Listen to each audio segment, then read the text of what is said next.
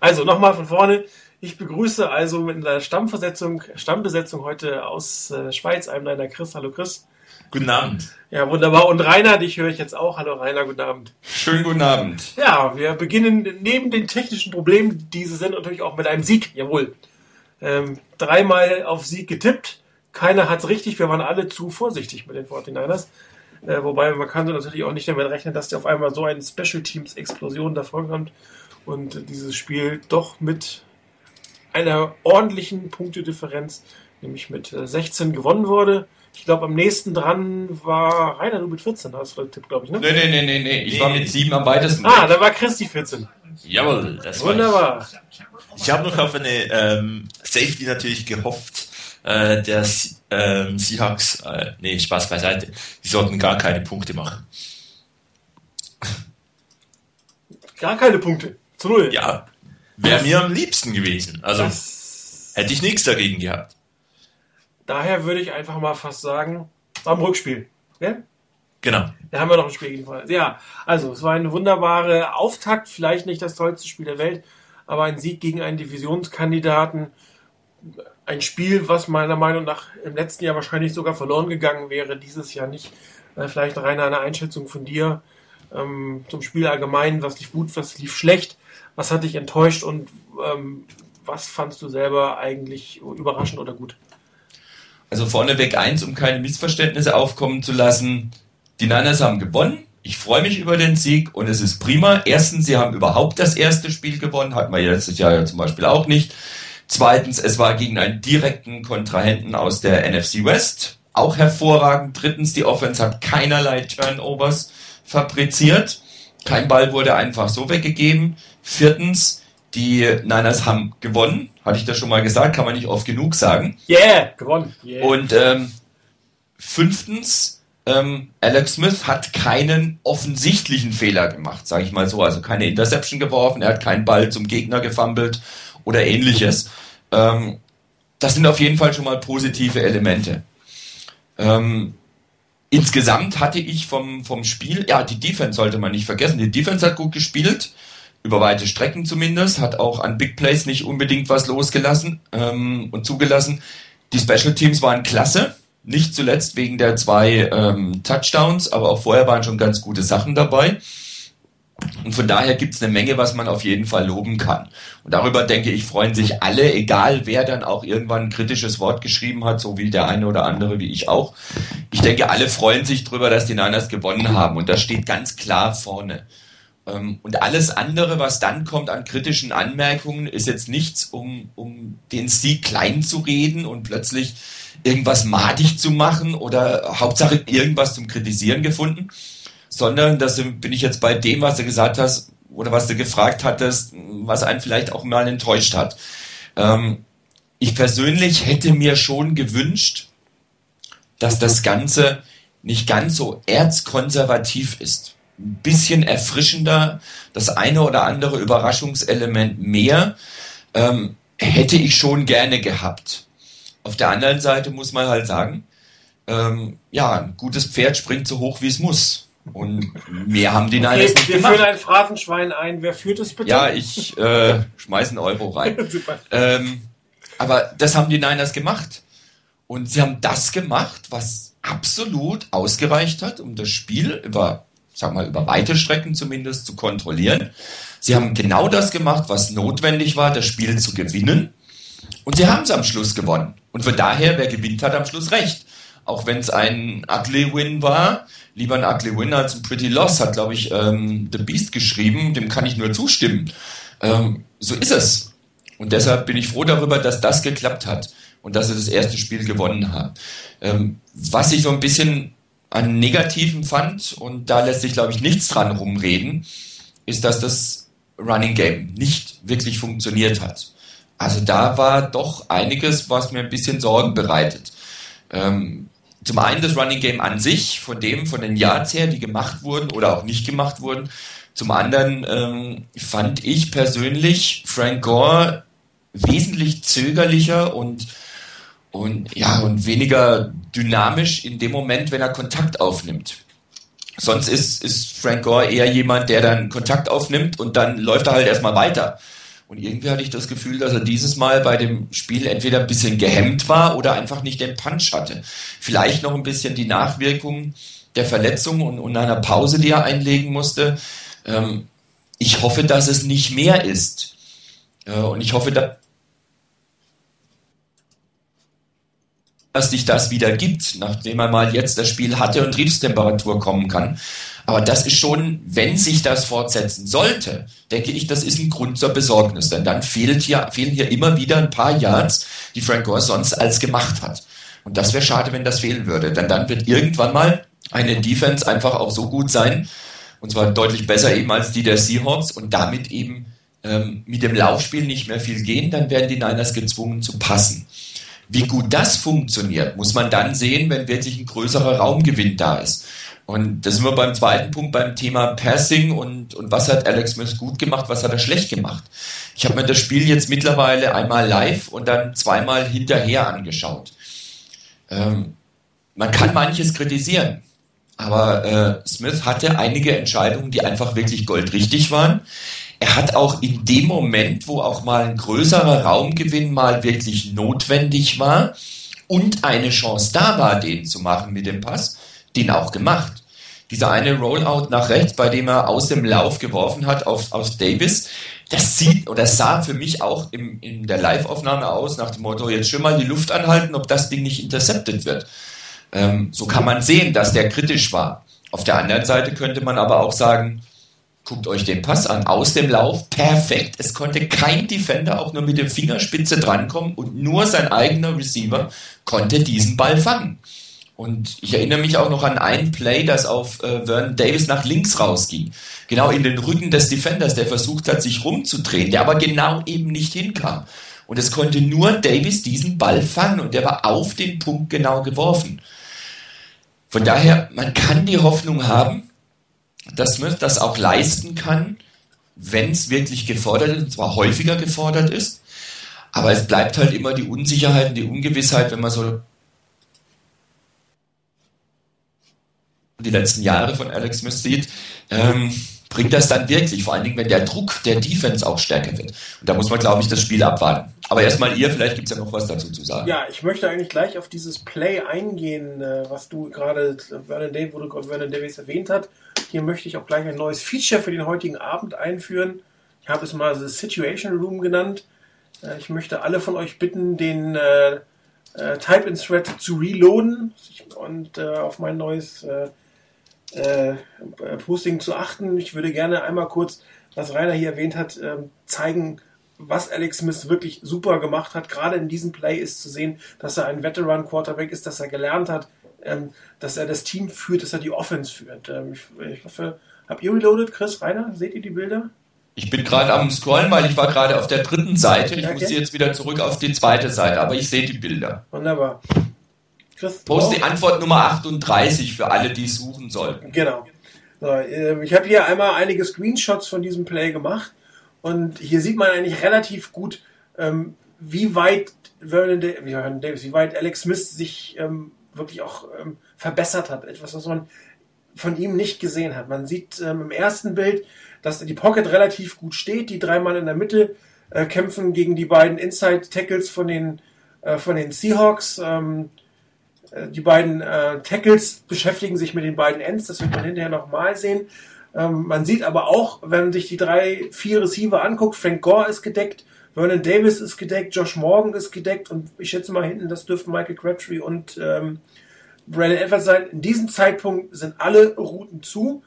Ähm, bei Vernon Davis könnte man, bei, bei Michael Crabtree könnte man sagen, da könnte man hin, da müsste aber über die Pocket, über den Ref, über Gore und über einen engen stehenden Defender ähm, passen und er guckt auch nicht in die Richtung, er guckt nach links zu Crabtree und Davis und äh, zu, zu, zu äh, Morgan und Davis und ähm, wird da auch gleich hingehen. Man sieht im nächsten Bild, ähm, die Line hält weiter, trotzdem ist immer noch keine Passing Lane für Smith da. Ähm, Vernon Davis bewegt sich jetzt langsam nach vorne man sieht, dass Alex Smith jetzt auch ihn quasi ähm, im Visier hat. Er guckt nicht mehr auf morgen, er guckt auf die Außenseite von Vernon Davis. Im dritten Bild sieht man, dass er Zeit braucht. Ne? Er, Vernon Davis ist nicht frei, er kann den Pass nicht werfen. Beziehungsweise wenn er ihn wirft, wird das ein äh, Raumgewinn von einem halben Jahr eventuell. Das wird sich also überhaupt nicht lohnen, äh, diesen Pass zu werfen. Man sieht auch schon, dass Vernon Davis sich nach vorne bewegt. Er wird aber noch Zeit brauchen. Er steht da gegen Linebacker, also ein, zwei Sekunden wird er brauchen, um sich zu separieren. Und man sieht in dem Bild unten, dass Alex Smith anfängt zu scrollen äh, und, äh, und das zu rollen, dass er sich Zeit erkauft. Äh, Joe Staley hat wunderbar seinen äh, Gegenspieler gepancaked. Ähm, die Blocks in der Mitte werden auch so langsam gesetzt. Theoretisch könnte Alex Smith selber laufen, aber er hat immer noch Davis im Visier. Und man sieht dann auf dem nächsten Bild, wie er den Ball loswirft. Und da ist auch die allerletzte Moment. Wenn er den Ball jetzt nicht passen würde, dann würde Defender relativ stark auf ihn zukommen. Und was extrem stark ist, Rainer, du hast es gleich gesagt, dass er den Ball auf die Backshoulder von Vernon Davis setzt. Man sieht der ähm, Linebacker, nicht unbedingt der beste Coverguy der Welt. Vernon Davis bewegt sich nach hinten und genau das sieht Alex Smith, bevor er wirft und wirft quasi in den Rücken von Vernon Davis, der sich dreht und im letzten Bild sieht man eigentlich sehr stark, wie weit das hinter dem Defender ist. Dieser Pass ist perfekt geworfen. Da kommt kein anderer Defender hin. Der Linebacker ist in der Vorwärtsbewegung. Der kann machen, was er will. Den wird er nie passen. Während Vernon Davis wieder in der Rückwärtsbewegung ist und in dieser Rückwärtsbewegung den Ball einfach abfangen wird. Das heißt, die ganze Bewegung, das ganze Play ist unglaublich gut von Alex Smith ähm, gemanagt worden, sagen wir mal so. Ich bin mir nicht sicher, ob das von Anfang an so geplant war. Es kann sein, dass es wirklich von Anfang an so ausgelegt wurde, aber ähm, ich habe es mir zweimal angeguckt und ich bin mir da gar nicht mehr so sicher, ob das geplant war. Dann war es eine Improvisation, gutes Ausnutzen des Blockes, extrem gutes Timing und ein perfekter Wurf über 10 Yard über, oder 15 Yard, genau die Distanz, die man eigentlich von, von Alex Smith nicht erwartet, die eigentlich seine Schwächen sind, weil sie zu hoch, zu niedrig, zu doll geworfen sind. Und trotzdem findet er hier Vernon Davis für ein extrem kritisches First Down. Und das war für mich persönlich das Play des ganzen Tages von Alex Smith ein absolutes Highlight, was man eigentlich nur von wirklich Top Quarterback sieht. Und so ein Play hat mir absolut ähm, Mut gemacht über die Entwicklung, die Alex Smith jetzt mit unter Jim Harbaugh äh, gemacht hat, auch die Übersicht, die er hat und den Mut, die er hat. Also es hat mir extrem gut gefallen. Wenn ich gerade dazu was, was sagen darf, weil ich habe das Play mir auch mehrfach angeschaut. Ich habe ähnliche Screenshots gemacht wie, die, wie du, genau mit dem Play nämlich. Und ähm, auf deinem dritten Bild ähm, sieht man, dass, dass Alex Smith den linken Arm hebt. Wenn man das in der Bewegung sieht, ja. dann, dann sieht man, dass er den nicht einfach hebt, weil er da läuft oder den Ball noch mit festhalten will, sondern weil er Davis ja. das Zeichen gibt, ja. weiter runterzugehen, ähm, weiter das Feld runterzulaufen. Er hat ihn genau dahin dirigiert, wo er ihn hinhaben wollte. Geh weiter, versuch das First Down zu haben. Davis läuft durch, er spielt gegen, ich glaube, gegen Aaron Curry war das. Und äh, wie du es gesagt hast, der Ball kam perfekt. Und ich persönlich finde auch, dass es ein absolutes klasse Play war. Das, was mir noch fehlt und da fehlt mir im Moment noch das Vertrauen dazu, ist das, dass das eben nicht ein Highlight-Play im, im Spiel sein darf oder mal zwei, drei, vier, fünf Mal im Spiel vorkommen darf, sondern dass das regelmäßig häufiger auch mit anderen Routen, mit anderen Plays vorkommt. Und auch mit mehr Druck und vor allen Dingen, wenn die Spielsituation es auch erfordert. Wenn der Gegner genau weiß, jetzt muss ein Pass kommen. Also wenn man auch mal hinten liegt und die Zeit knapp ist. Dann diese Plays zu bringen noch. Das fehlt mir noch. Aber dieses, dieses Play an sich, von der Art, wie es aufgebaut ist, wie es sich dann entwickelt hat vor allem und wie es abgeschlossen wurde, das fand ich hervorragend gelöst. Gut, äh, Zugchef kritisiert jetzt immer noch oder kritisiert noch, dass quasi der Ball nicht auf Crabtree kommt. Man sieht aber auch in den letzten Bildern, also in den Bildern, äh, vorletzten Bildern, dass äh, Crabtree oben gedeckt ist. Das heißt, es war definitiv noch ein Safety on top, der ähm, für Crabtree zuständig war. Und das Play war, da Smith von Anfang an nach links geguckt hat, war schon auf Morgan Davis ausgesetzt. Also seine ersten beiden Reads waren links und er ist auch bei diesen Reads im Endeffekt geblieben. Nach rechts zu gucken, wäre sowieso nicht gegangen. Gore hätte er vielleicht noch gekriegt. Aber diesen Pass aus der Situation auf den Crabtree, wo hinten der Safety wartet, also ich glaube ehrlich, ich finde es eine gute Entscheidung, dass er den nicht geworfen hat. Weil da wäre, glaube ich, nicht so viel rausgekommen, wie jetzt ähm, mit dem Pass auf Vernon Davis. Jo, gut, waren wir schon im Detail werden wir, ich habe noch drei, vier weitere Plays auf diese Art äh, zusammengestellt, die wir im Laufe, auf die wir im Laufe der Sendung eingehen wollen, ist in diesem Fall alles Offense. Ich habe mich ja sehr stark mit, mit äh, Alex Smith beschäftigt, äh, gerade weil, weil Leo doch einige Sachen kritisiert hat, die ich in dem Moment nicht ganz so gesehen habe und ich wollte mir selber nochmal angucken, ob es stimmt. Und äh, wir sind ja hier da, um zu diskutieren. Aber jetzt gebe ich erstmal weiter an Chris, deine Einschätzung zum Spiel, gut, negativ, Überraschung oder vielleicht auch Enttäuschung. Ähm, erstmal auch eben äh, absolut äh, riesig gefreut über den äh, Sieg der 49ers. Ähm, obwohl ich anfangs so Mitte des zweiten Viertels doch ein bisschen skeptisch wurde. Weil es hat mich so ein bisschen an den letzten äh, Season Opener erinnert, die 49ers hatten Chancen auf Touchdowns und haben so 6-0 geführt. Und das war genau die gleiche Situation. Ähm, wie vor einem Jahr. Da hat man nämlich auch 6 zu 0 geführt, obwohl man Touchdowns hätte haben können. Und ähm, hm, ähm, am Ende war es dann, äh, hat man aber gemerkt, die Defense, die steht einfach anders auf dem Feld. Ich meine, die haben den, ähm, den Seahawks keine Chance gelassen und das ist für mich auch wirklich das Highlight, weil es ein wirkliches Improvement war gegenüber den letzten Jahren die Defense war aggressiver und ähm, hat wirklich stark gespielt. Ich glaube, in, im ersten, in der ersten Halbzeit hatten die Seahawks ja 34 Offensive Yards insgesamt. Und ich meine, das ist richtig, richtig stark. Die Offense war sehr konservativ. Es musste aber eigentlich nicht viel mehr sein, zumindest in der ersten Halbzeit nicht, weil da konnte man sich wirklich ähm, darauf ähm, verlassen, dass die Seahawks eigentlich ihrerseits nichts bringen. Ähm, am Ende muss ich sagen, ein bisschen enttäuscht. Vielleicht bin ich über die Adjustments im Spiel. Dann äh, hat Pete Carroll definitiv bessere gemacht oder halt aktiv, war aktiver. Ähm, ist jetzt die, die Frage, ob sich Jim Harbaugh halt einfach gesagt hat, na gut, muss ich ja nicht, weil es läuft ja so und viel mehr müssen wir nicht tun. Aber ein bisschen mehr hätte ich dann schon erwartet, dass in der zweiten Halbzeit dann auch Jim Harbour etwas umgestellt hätte. Das ist genau einer der Punkte, die ich in dieser Saison eigentlich noch mehr sehen möchte, nämlich die eben diese Ingame Adjustments, wenn was nicht so richtig funktioniert, dass man was macht. Ähm, die Special Teams hat Rainer auch erwähnt, war natürlich sensationell. Ähm, man hat ähm, ja Washington immer unter Kontrolle gehabt und am Ende hat Ted Ginn das Spiel ins Trockene gebracht. Ähm, von dem her wirklich sehr gut. Was mir auch aufgefallen ist, es wird ja immer wie, eben, es, es wurde viel gesagt, dass es konservativ war in der Offense. Fand ich jetzt ehrlich gesagt auch ein wenig, aber trotzdem hat man, habe ich gesehen bei, die, bei der Play-by-Play-Analysis, die wir gemacht haben, Rainer und ich, ich glaube, so oft wie ich Misdirection schrie, schreiben musste oder irgendwie äh, von Rainers Formation-Analyse gelesen habe, dass da irgendwo völlig deplatziert eigentlich ein Offensive Lineman steht und so weiter. Also das hatte schon einen Plan und das, das sah innovativer aus als vielleicht noch das, das simple Run äh, durch die Mitte, äh, was, was wir letztes Jahr oft gehabt haben. Ähm, schlussendlich hat mit etwas mäßigem Erfolg, der aber, denke ich, auch in, in der Zukunft besser wird, weil sich das Team auch noch finden muss. Ähm, schlussendlich eben gewonnen ist gewonnen. Es beschwert sich am Ende niemand, dass man gewonnen hat.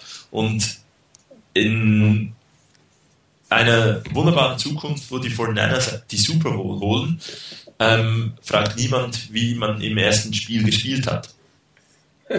Das stimmt. Wobei, äh, wenn du dann 16 zu 0 gegangen bist, fragst du dich, wie jedes Spiel gewonnen hast. Nein, ähm, Spaß beiseite. Also was äh, mich am meisten an diesem Spiel enttäuscht hat, ich sag's mal am Anfang, sind die Refs. Ich war extrem sauer über das, was da teilweise gemacht wurde. Ähm, die beiden Hits, also Late Hits oder Illegal gegen Kicker und Panther war einfach nur noch lächerlich. Und sowas macht ein Spiel kaputt. Das macht irgendwie die, die Arbeit, die gute Arbeit von Spielern zunichte, wenn die Refs so einen Blödsinn hinterher machen. Dazu auch der, der Hit von äh, Matthew Williams, der absolut legal war. Ähm, es sah zwar blöd aus, er ist zwar ein bisschen gesprungen, aber es war Schulter gegen Schulter.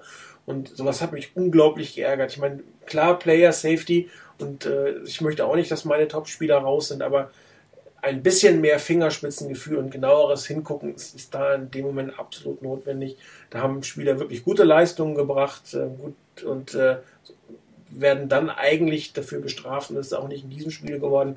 Es gab ja auch andere Spiele, viel, wo die Refs kritisiert wurden, dass man einfach äh, den illegalen Hit zu sehr ausgedehnt hat oder eher im Zweifel ähm, gegen den Angeklagten, obwohl es relativ deutlich war. Das hat mich in diesem Spiel an sich am meisten enttäuscht, weil, weil es beiden eigentlich nicht gerecht geworden ist, sich damit auseinandersetzen zu müssen. Äh, was mich auf der 49ers-Seite ein bisschen enttäuscht hat, das ist das, was Chris auch gerade gesagt hat, dass man eigentlich sich nicht unbedingt daran angepasst hat, äh, was nicht funktioniert hat. Das, äh, es war vor allen Dingen das Laufspiel.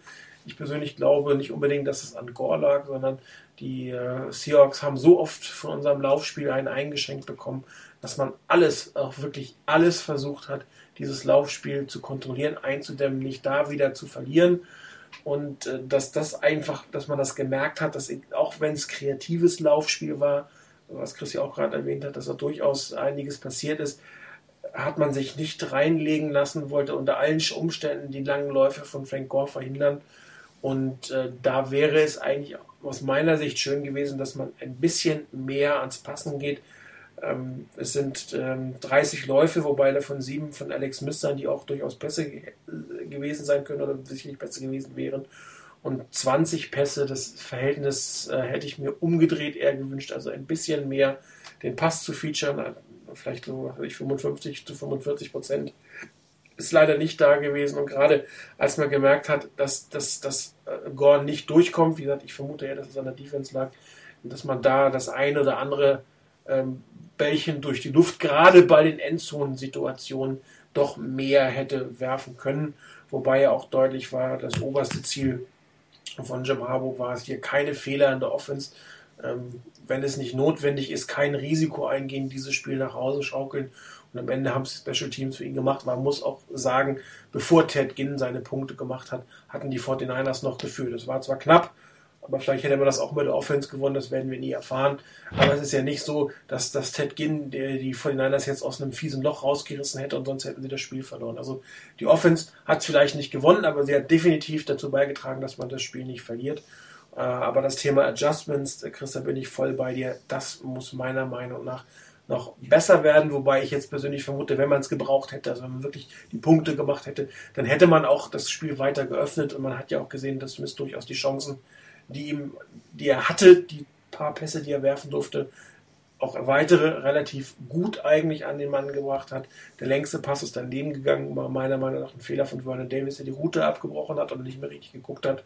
Und das war ein perfekt geworfener Pass, Pass äh, zwischen zwei Defender. Hätte definitiv eine Completion wert sein sollen, meiner Meinung nach, aber schade. Ähm, was relativ, mir relativ gut gefallen hat, das war die Verteidigung die Seahawks haben sicherlich nicht die stärkste Offense der Welt, aber ähm, auch letztes Jahr haben wir gegen durchaus schwächere Offense, ich sage nur Carolina Panthers, äh, relativ schlecht zum Teil ausgesehen. Und hier hat sich doch das System von Vic Fangio gezeigt, dass es ein anderes ist. 5-6 in einem Spiel, ich weiß nicht, wann wir das das letzte Mal gesehen haben, sicherlich ein bisschen her. Dazu äh, drei Fumbles kreiert, von denen man noch zwei noch gewinnen konnte. Ähm, da muss man sagen, das ist eine gute Leistung. Und darauf kann man aufbauen. Äh, gegen die Cowboys muss es vielleicht auch eine kleine Steigerung geben, aber ähm, die Defense hat deutlich mehr und kreativer agiert in diesem Fall als die Offense. Aber es hat ja am Ende auch gereicht. Dass Ted Ginn jetzt definitiv sein Geld wert ist, zumindest nach der reduzierten Reduzierung seines Gehaltes, kann man mit den beiden Touchdowns zeigen. Die Special Teams an sich waren besser als die letzten Jahre. Mehr Return Yards, äh, weniger zugelassen super sicheres Kicking-Game. Da freut sich mein Fantasy-Team, in dem ich David Akers hatte. Das hat da wunderbar gepasst. Und ähm, solange natürlich auch der Field Goal Kicker relativ sicher trifft, wird Jim Harbaugh, solange er zumindest vorne ist, auch keine Harakiri in der Endzone spielen. Aber sag, ein bisschen mehr dürfte er schon zeigen, muss ich jetzt mal so eindeutig sagen. Möchte das auch noch ganz kurz aufnehmen vom, von den Refs. Ähm, absolut, bin ich mit gehe ich mit dir gleich. Ähm, es war eine Katastrophe, was alles als Player Safety dann äh, gepfiffen wurde. Ähm, meine, Roughing the Kicker, Roughing the Punter, das ist eigentlich schon eine alte Regel, dass da echt, den Typ darfst du halt einfach nicht ähm, anfassen. Gibt eine ganz nette äh, Umschreibung von Terrell Sachs. Er wurde nämlich gefragt, und das war halt auch ein bisschen ähm, ins Spiel hinein für, also oder vor dem Spiel gegen die Steelers. Wenn er ein, was er mache, wenn er eine Chance hat, den QB zu hitten, da hat äh, Sachs gesagt, ich hitte ihn und ich nehme die Strafe und ähm, er fände das so oder so lächerlich, dass man eigentlich QBs gar nicht mehr richtig hitten darf. Ähm, und sagte dann so nett zum Ende, ähm, if you don't want to get hit, uh, play something else, play defense or go punt the ball. Also, ähm, ja, die Panther darfst du halt jetzt nicht berühren, von dem her war nicht ganz so glücklich, auch wenn ich da wieder, äh, meiner Meinung nach ein bisschen kurios, dass der Panther ja eigentlich auf ihn drauf fällt und ähm, ja, kann man so sehen, wie die Refs das gesehen haben. Richtig aufgeregt hat mich eigentlich eben wirklich der Hit von, von Matthew Williams, denn der war absolut Schulter zu Schulter und ich erwarte von einem äh, Profi-Ref, dass er das sieht, dass das die Schulter ist. Der hat nichts mit dem Helm gemacht. Der hat nicht gegen den äh, Helm gehittet. Und irgendwie etwa, glaube ich, es waren wenige Plays später, wurde ähm, Alex Smith ganz deutlich mit, von der Hand am Kopf getroffen. Und da musste ich einfach sagen, hallo, aber mit diesen Player Safety Rules, auch wenn ich das auch teilweise eher etwas ähm, übertrieben finde, ist ein äh, Schlag gegen den Helm irgendwie gegen den Quarterback ist doch rough in the passer. Und von den Refs absolut nicht gepfiffen. Und da muss ich einfach sagen, ja, ähm, irgendwo treiben sie es zu weit mit dieser Sa Play Player Safety Rule. Ich finde das ja okay, dass man sie hat, nur man sollte dann auch nur die Plays pfeifen, ähm, die es betrifft. Ne? Absolut. Ich meine, eben Helmet-to-Helmet-Hits, absolut klar, das, das, das soll gepfiffen werden, ist für mich auch okay, aber die, die, die Refs gingen da effektiv zu weit. Ich meine, wenn das die Regel gewesen wäre, dass auch solche Hits illegal sind, dann soll man sie natürlich pfeifen. Aber dieser Hit war legal und legale Hits sollte man definitiv dann doch langsam mal auch sich dran gewöhnen zu spielen und äh, dann vielleicht auch nochmal doch, ich meine, da stand da hinten, da steht ein Backjudge und zwei Leute, das muss einer von denen muss es sehen, dass das kein Helm to Helm war. Und da warte ich eigentlich von der siebener Crew, dass einer schon mitkriegt, pass auf, das war kein Helm. Ich meine, es sah von Williams ein bisschen blöd aus, weil er hatte die Füße nicht mehr auf dem Boden. Das sah so ein bisschen launching into the äh, player. Vielleicht hätte man das sogar gepfiffen. Helm war nach vorne, aber er hat definitiv im Schulterpad getroffen. Und äh, die Refs, Profi-Refs, du hast ja gerade angesprochen, sehen eigentlich noch kritische oder noch engere Entscheidungen deutlich besser und da sollte man das eigentlich auch erwarten können wirklich sehr ärgerlich, weil wenn das irgendwann regelmäßig eine Flagge kriegt, dann pff, was willst du denn da noch machen? Da kannst du ja nicht mehr, mehr verteidigen, dann kannst du einfach nur noch eine Flagge ziehen, also nochmal auf Flag Football übergehen. Ich fand auch, dass, wenn schon gepfiffen, dann sollten sie es aber wenigstens wirklich auch konsequent und, auf, und immer identisch pfeifen. Ja. Und wenn ich mir angucke, ich weiß nicht, ob Tremaine Brock oder ähm, Terrell Brown war, irgendeiner von beiden war es, in, in, einige Zeit später, da war der Hit viel deutlicher mit dem Helm voraus irgendwo an den Spieler dran. Das gab dann keine Strafe. Und das kann es nicht sein. Also entweder pfeifen sie alles, dann weiß man, woran man ist, oder sie lassen es bleiben, dann weiß man auch, woran man ist. Äh, das sollte wenigstens gleichmäßig sein, dass man das pfeift. Wie, wie auch schon gesagt, ich habe kein Problem mit, wenn, wenn etwas abgepfiffen wird, wenn jemand mit dem, mit dem Helm voraus in den Gegner reingeht, ins Kreuz oder zu dessen Helm dagegen geht, da habe ich überhaupt kein Problem damit. Wenn das abgepfiffen wird, okay, dann ist Ruhe. Aber ähm, wie ihr es ja schon gesagt habt, einer von den Refs soll doch bitteschön das sehen können, dass das Schulter gegen Schulter war und das war ein absolut klarer Hit. Äh, Vic Fangio hat dasselbe gesagt. Er hat gemeint, da ist überhaupt nichts Falsches an dem Hit. Der war absolut richtig, absolut korrekt. Und dass dafür eine Strafe gab, ist nicht nachvollziehbar. Ja, definitiv. Tja, ich habe nochmal eine kleine. Ja, Chris? Jo. Ähm, vielleicht noch ganz kurz äh, ein weiteres Highlight, das mir gerade in den Sinn gekommen ist, das war Ted Ginn ähm, in der Pressekonferenz. Wer sich das noch nicht angesehen hat, der soll auf äh, fornanners.com noch die Pressekonferenz vom, äh, von nach dem Seahawks-Spiel ansehen weil, weil wie, Ted, wie fies Ted Ginn sein kann und das wirklich so trocken gegen die Seahawks sagt, äh, das hat schon klasse. ich habe es noch nicht gesehen, ich gucke es mir nochmal an. Lohnt sich also. Okay. Ich habe nochmal äh, eine kleine Bilderserie. Ähm, möchte euch daher bitten, nochmal den, den Type-In-Thread zu reloaden. Das ist eins dieser Spiele, einer dieser Pässe, die ich vorhin kritisiert habe, dass man ähm, zwar an der Endzone war oder dass man da nicht mutig genug war, was das Passspiel angeht. Es ist ein Pass, der, ähm, man sieht es ja, die Situation, First und Ten, Ende der zweiten Halbzeit, kurz vor der Endzone. Ähm, man steht in der Shotgun-Formation, drei Wide Receiver ähm, und keiner, keiner, wirklich keiner der Receiver geht auf eine Route, die tiefer als 5, 6 Yards ist. Ja, man sieht das im zweiten Bild ganz gut, wie alle sich bewegen. Ähm, auf der Außenseite, Braylon Edwards ist in, in, im Blocking irgendwie schon engaged. Äh, Frank Gore macht wieder so eine Checkdown-Underneath-Route. Ähm, Vernon Davis geht straight nach vorne in die Doppeldeckung rein. Josh Morgan macht einen kleinen Inside-Slant und Michael Crabtree macht einen kleinen Inside-Slant. Und das sind die ganzen Routen. Ähm, und man sieht im dritten Bild auch zumindest nochmal vier Defender, die stehen immer noch drei, vier Yards hinter der Line of Scrimmage. Und das sind für mich Plays, ähm, wo Alex Smith kritisiert wurde, hier wirft sehr viel an der Knees. Und wenn man so ein, so ein Play sieht, das ist einfach designed, dass er an der Knees wirft. Ne? Der einzig tiefe Pass ist Vernon Davis und Vernon Davis ist das ganze Spiel in Double Coverage gewesen. Das war unglaublich schwer, ihn da hinten anzuspielen aber nicht mal ein Receiver auf der Außenseite, zum Beispiel Josh Morgan, den man irgendwie tief schickt. Also der Pass, der kommt, ist nur ein 3 oder 4 Yard Pass. Nachher kriegt äh, Michael Crabtree den Ball. Äh, man sieht den Defender schon anschließend. Es ist eine 3 Yard oder eine 2,5 Yard Completion. Und das war für mich ähm, ein bisschen schade, dass man da in solchen Situationen nicht mehr Mut gezeigt hat. Die anderen Situationen waren in dem Moment, dass man dann eher sogar gelaufen ist in solchen Situationen. Also an der Endzone eigentlich die absolute Stärke von Alex Smith. Man hatte das ja gesehen, er hatte irgendwie seiner Karriere eine Interception in der Endzone, äh, in der Red Zone geworfen, aber 30 Touchdowns und äh, das hat er gezeigt, dass man das kann und das war für mich wirklich, was Jim Harbour angeht, die enttäuschendste Entscheidung, solche Plays zu callen.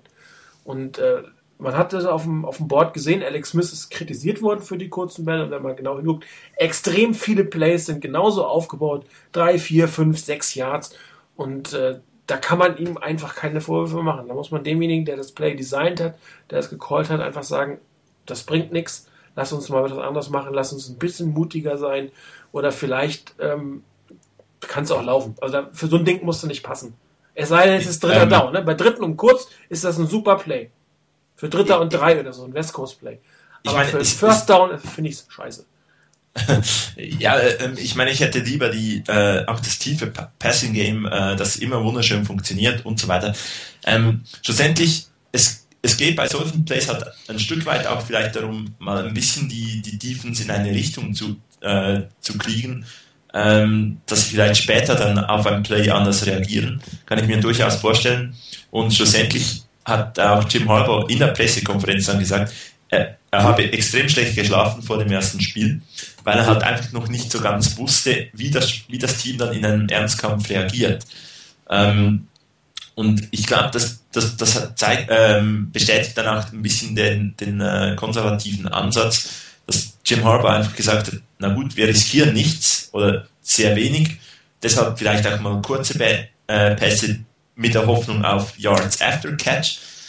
Ähm, und dass er einfach mal sieht, wie reagiert die denn äh, seine Offense oder und auch die Defense dann ähm, schlussendlich im Spiel. Äh, na, na, gut, könnte man sagen, da hast du doch vier Preseason Games, da hat man auch nicht wirklich viel gezeigt und ähm, bin durchaus auch ein bisschen der Meinung, das sah dann ein bisschen ähnlich wie das fünfte Preseason Game aus, aber ähm, ja, ich denke, wenn es notwendig ist oder wenn wir äh, weiter in die Saison kommen, dann kommen dann auch andere Passplays und äh, ja, da müssen wir uns halt vielleicht noch ein bisschen gedulden. Ja, ich habe noch ein zweites Play, ähnliche Situation. Warte mal, ich muss das erstmal äh, kurz den Thread fertig machen. Okay, also Jetzt äh, bitte einmal auf Reload äh, tippen. Es ist, ein, es ist die Antwort 79. Vielleicht ihr beiden zumindest, dass ihr mir kurz eine Rückmeldung. Jo, ich hab's. Du hast es? Jo. Kriegst du auch? Ähm, noch nicht ganz, bin noch am äh, beantworten, wollte noch einen kurzen Beitrag schreiben, aber kann es gerade noch was reloaden und dann sollte ich es haben. Jetzt habe ich es. Also, ähm, wieder eine Goal-Line-Situation. Diesmal ist es allerdings Dritter und Elf. Ja, ähm, wieder steht man in der Shotgun, äh, wieder eine kleine, klare Passing-Formation. Ähm, wenn man sich genau anguckt, äh, Frank Gore steht noch für die Press Protection, geht dann in Motion, steht als linker Slot Receiver, äh, als linker Flanker. Der Slot Receiver ist Brandon Edwards und drüben stehen, wenn ich es richtig sehe, wieder Morgan und Crabtree. Ähm, die gelbe Linie für das First Down ist gut zu sehen. Ähm, in dem Moment, wo das Play losgeht, das ist das äh, dritte Bild, äh, sieht es noch so aus, als wenn Gore und ähm, Edwards äh, tief gehen würden. Die stehen schon in dieser Haltung. Jetzt geht es wirklich los nach vorne. Im vierten Bild sieht man dann aber relativ genau, dass beide auf kurzen Routen sind, beziehungsweise Frank Gore, wird man hinterher sehen, ist auf dem Weg zu blocken. Das heißt, dieses, dieser Spielzug ist so designt, äh, dass Frank Gore den, den äußeren äh, Cornerback wegblockt und äh, Braylon Edwards einen kurzen Pass in der Mitte kriegt und dann um Gore hinterher herumläuft. So war das vom Design her. Wenn ihr das vierte Bild seht, sieht man, ähm, ups, habe ich das in der richtigen Reihenfolge? Ja. Äh, wenn man das, das, das vierte Bild sieht, da sieht man auch wieder, alles ist eigentlich auf kurzen oder äh, Routen unterwegs, beziehungsweise die beiden Receiver auf der rechten Seite und Vernon Davis scheinen mit Verzögerung loszugehen, weil ähm, äh, Edwards und Gore sind eigentlich schon viel weiter. Ähm, aber die beiden sind eine reine Ablenkungssache. Man sieht auch, äh, wenn man das Play ganz sieht, dass ähm, Alex Smith sofort auf die linke Seite guckt, quasi dieses Design Frank Gore blockt für Braden Edwards. Und das haben die Seahawks im Ansatz erkannt. Das hat man relativ sofort gesehen. Äh, man hat relativ auch sonst gesehen, dass alle diese ganzen Bubble Screens, diese kurzen Screenpässe, dass man sich auf Seiten der Seahawks extrem gut darauf eingestellt hat. Und dass Frank Gore jetzt auf die Seite gegangen ist, hat niemanden in irgendeiner Form abgelenkt. Und jedem war klar, der ist nicht da, um zu fangen, sondern der ist da zu blocken. Äh, der Safety in der Mitte kommt extrem schnell hinten ran. Der macht zwar nicht den Tackle, aber der verhindert auch, äh, dass der eine Block von Frank Gore außen nichts reicht, weil dann Brandon Edwards in der Doppeldeckung ist. Auch hier wieder ein Play, was darauf designt ist, kurzen sicheren Pass zu machen, dann vielleicht die fünf Yards für das First Down noch zu holen, aber bloß nicht den Ball abgeben, bloß nichts riskieren. Wieder eine Goal-Line-Situation, wo man nicht mal Routen hatte, die einem mit dem ersten Read einen First Down geben. Ne? Man, man sieht sofort, also man, wenn man das Play anguckt, der Blick geht nach links, es ist auf diesen Screen rausgemacht. Man hat auch nicht viele Reads, ich meine, der, der Pass kommt relativ schnell. Ähm, der, weil er ja unten an der nicht sein soll, wenn man zu lange wartet, kommt natürlich auch der Safety ran. Aber es ist für mich halt nicht immer ganz nachvollziehbar, warum man das so ultra konservativ gespielt hat. Es ist ein super Play wieder für Dritter und drei, Dritter und vier mit der Chance, Yards after Catch zu machen, wenn der Block sitzt. Aber diese Yards after Catch für das First Down auf diesen einen Block hinten zu legen, das finde ich jetzt persönlich noch nicht so optimal, das mal so auszudrücken. Aber es passt irgendwie zu dieser, zu dieser konservativen Grundhaltung, die in der Offense drin war. Sichere Yards zu machen, sichere Plays zu machen und nicht auf Gedeih und Verderb auf den Touchdown zu gehen, sondern das zu nehmen, was einem die Seahawks geben, wenn man kurze Pässe zum Beispiel spielt, so wie hier zum Beispiel, wo es jetzt wirklich nicht drauf angelegt war, überhaupt nur Optionen überhaupt mal freizugeben, sondern wo man gesagt hat, wir probieren das, wenn es klappt, ist okay, wenn das reicht, ist es in Ordnung, dann kriegen wir vielleicht noch unser First Down, hätte ja hier noch für einen First Down gereicht, man muss ja nicht gleich zum Touchdown kommen. Ähm, und wenn nicht, dann ist es auch gut, aber wir haben den Ball gesichert, wir haben, selbst wenn es einen Incomplete Pass gibt, immer noch eine gute Situation für ein, für ein Field Goal, das wir relativ sicher machen können. Und ich denke, dass da so der, der Grundansatz der Offense war. Das, was ich vorhin gesagt habe, wo, wo mir ein bisschen fehlen, so ein bisschen Überraschungsmomente, ein bisschen tiefer zu gehen. Aber es passt zu der, zu der Grundhaltung in der Offense bei dem Spiel. Dass man hier eben dran gegangen ist, wirklich den sicheren Raumgewinn zu nehmen, auch den kleineren Raumgewinn zu nehmen, die kleineren Schritte zu nehmen, nichts zu riskieren, wirklich ja nichts zu riskieren, was wirklich irgendwie in Harakiri ausarten könnte oder in irgendeine andere Katastrophe, sondern wirklich das sichere zu nehmen und dann die sicheren Punkte auch tatsächlich zu nehmen. Es passt einfach, finde ich, zu dem Gameplan. Man kann darüber streiten, ob der jetzt okay war, ob man sich den anders wünscht, ob man da was anders gemacht hätte oder anders machen müsste. Aber es passt, finde ich, zum grundsätzlichen Gameplan allein das persönlich halte ich schon mal wieder für einen Fortschritt, auch wenn ich nicht begeistert bin davon, von dem, was da drin steht, aber ich halte es für einen Fortschritt, weil ich das Gefühl habe, dass ein echter Gameplan da war.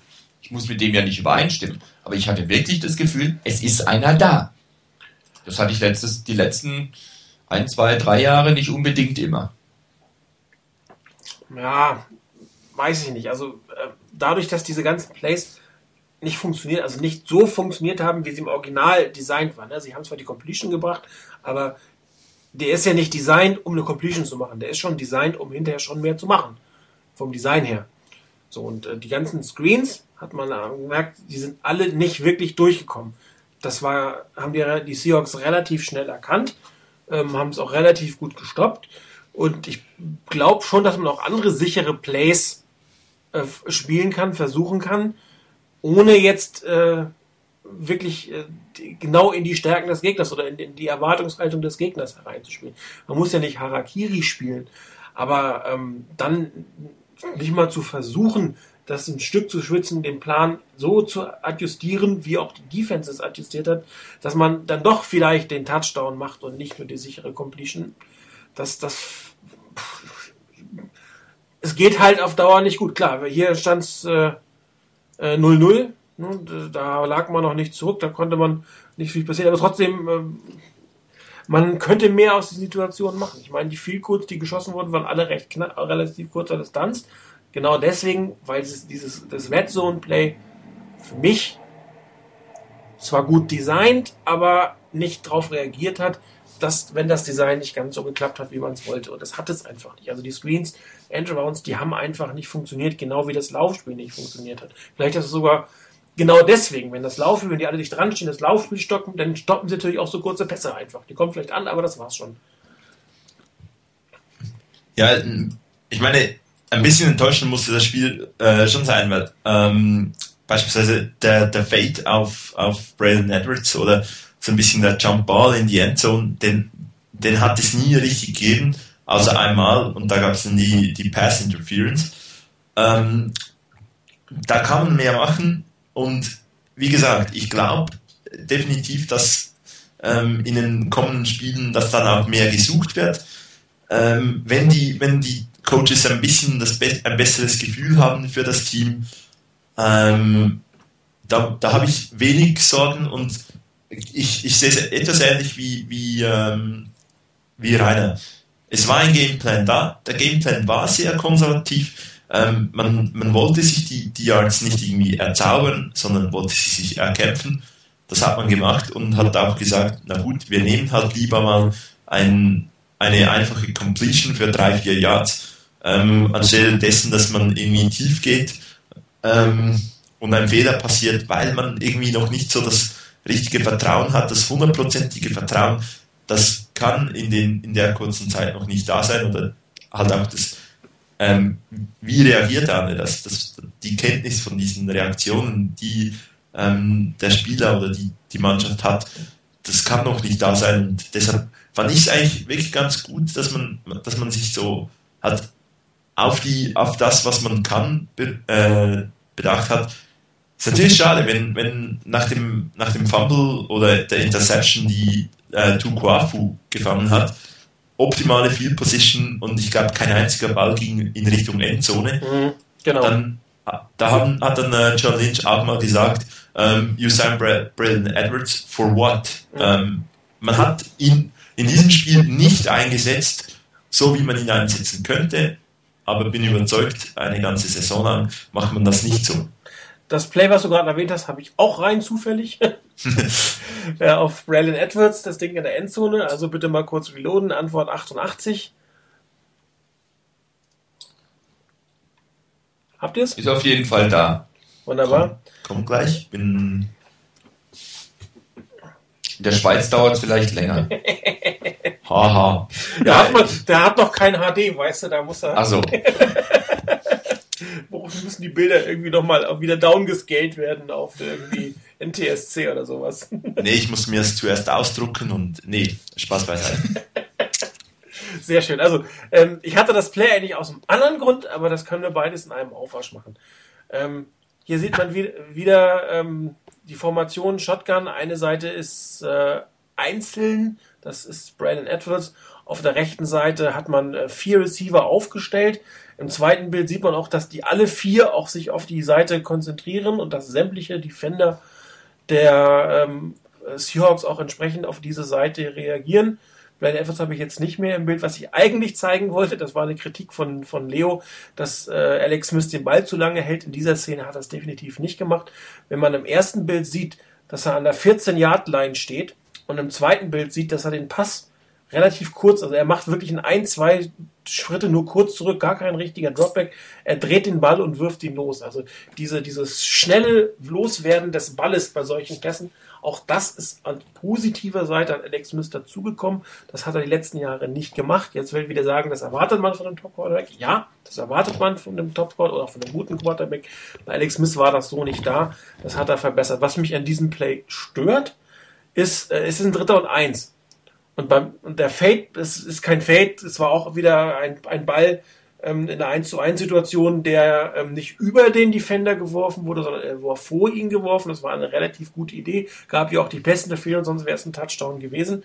Das gefällt mir wiederum relativ gut, weil diesen Fade-Pass rüber, den, der bin ich nicht der größte Fan von. Der mm, ist mehr, dass er nicht funktioniert, als dass er funktioniert. Hier hätte ich jetzt wiederum ein Play erwartet, was mir erstmal das First Down bringt. Ja, da verstehe ich jetzt nicht so ganz, warum man mit so einem Pass versucht, den Touchdown zu machen. Hier hätte sich eins der anderen Plays, die wir vorher gesehen haben, für mich viel besser angeboten, da schnell das First Down zu machen und dann nochmal mit drei, mit drei ähm, ähm, Versuchen ran, weil eigentlich aus der Formation schon relativ klar wird, dass das nicht unbedingt ein Lauf wird. Und selbst wenn Frank Gore hier mit einem Draw gearbeitet hätte, die Defense Line steht da schon relativ massiv. Ich weiß nicht, ob das funktioniert hatte, aber die Defense hat auf den Pass reagiert. Also hier hätte ich mir tatsächlich wieder so ein kurz, äh, genau andersrum, wie es Jim Harbaugh eigentlich gemacht hätte. Ähm, der Erfolg hat recht, er hatte keinen Erfolg. Ich kann aber nicht beweisen, dass ich Erfolg hatte. ähm, das wäre jetzt der gemeine Kommentar zurück wegen dem vorhin. Ähm, deswegen ist Jim Harbaugh Headcoach und du nicht. Ja, die haben mich nicht gefragt kennen mich ja nicht, sonst hätten sie es gemacht. Ja, frag dich mal, warum sie nicht gefragt haben. ähm, nee, aber abgesehen davon, äh, man kann natürlich auch den Spieß jetzt wieder umdrehen.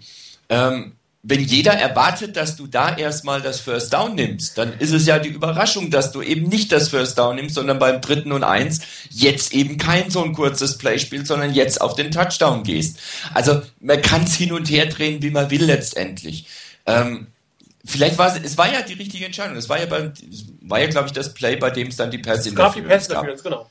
Also von daher, es war okay. Und wenn du dir das Play anguckst, entweder fängt Edwards den Ball oder hat zumindest die Chance, den Ball zu fangen, oder der Defender muss so hingehen, dass eine Pass Interference geht, gibt. Also von daher, das hat auch gepasst in dem, im ganzen Design her und damit hat man ja auch seinen First Down bekommen. Das ist ja nochmal eine ganz andere Geschichte. Man hat ja einen First Down bekommen. Also von daher kannst du auch sagen, das war ja perfekt designt darauf. Entweder Touchdown oder es gibt einen First Down. Das wollen wir erreichen. Äh, das ist richtig. Ähm, Nur die, die Pass Interference Strafe, ähm, es gibt auch Refs, die, die, also die war jetzt nicht so eindeutig, da hätte es auch Refs gegeben, die auch mal nicht die Flagge werfen, ne?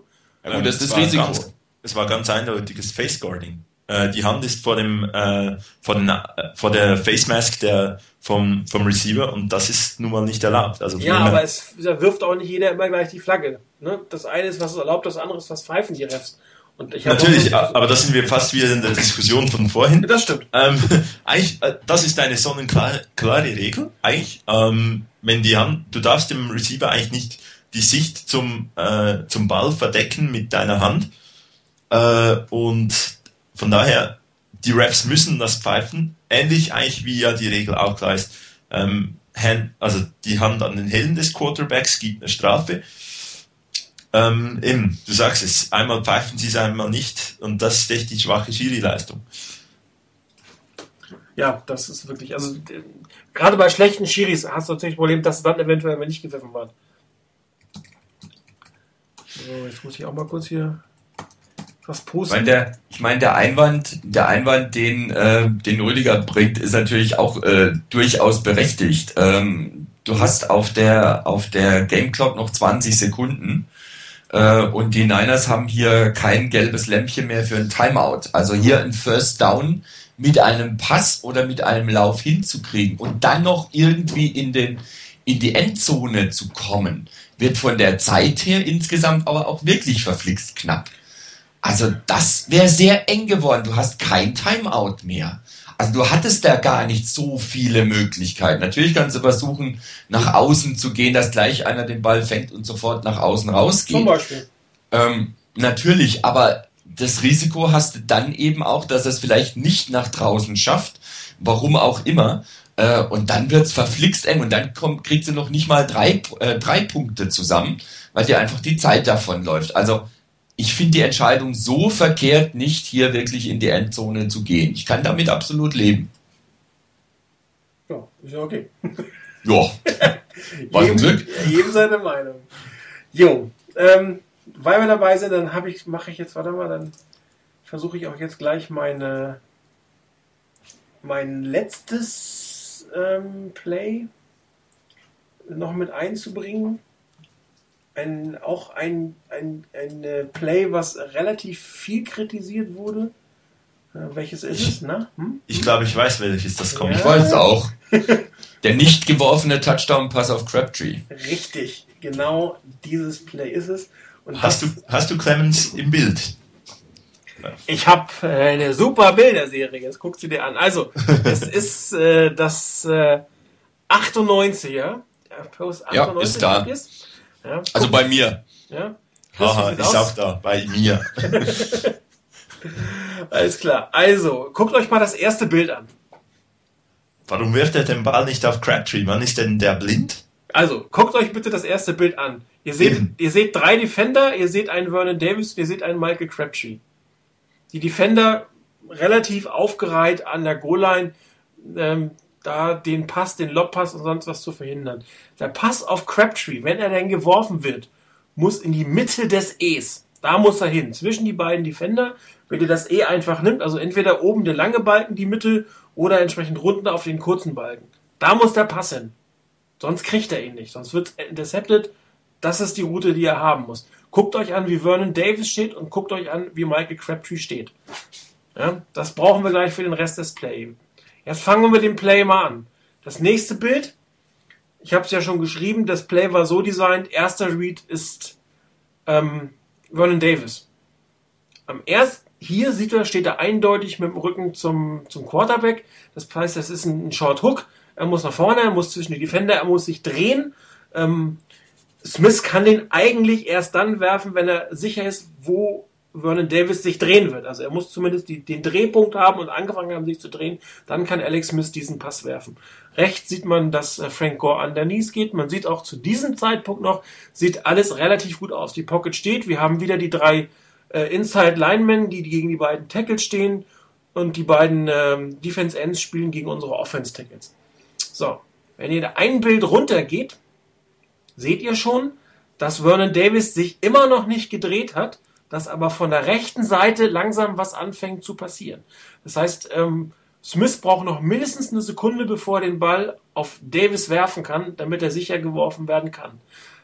Er sieht aber schon, der Davis wird sich nicht rechtzeitig drehen. Und man sieht auch schon, Alex Kopf geht in die Mitte. Das heißt, er hat den Read schon abgebrochen, weil er sieht, dass er diesen Ball nicht mehr rechtzeitig loswerden wird. In der nächsten Einstellung sieht man, dass jetzt Vernon Davis eigentlich anspielbereit wäre. Ein Tick früher hätte man schon werfen können, aber der Kopf von Alex Smith ist schon rechts. Und wo seht ihr Michael Crabtree auf dieser Seite? Noch gar nicht. Der ist noch nicht mal in der Situation, mit der wir angefangen haben. Dafür sieht man schon, dass Davis anfängt, sein Duell auf der rechten Seite zu verlieren und dass auch die Pocket in der Mitte schon nicht mehr ganz so genau steht.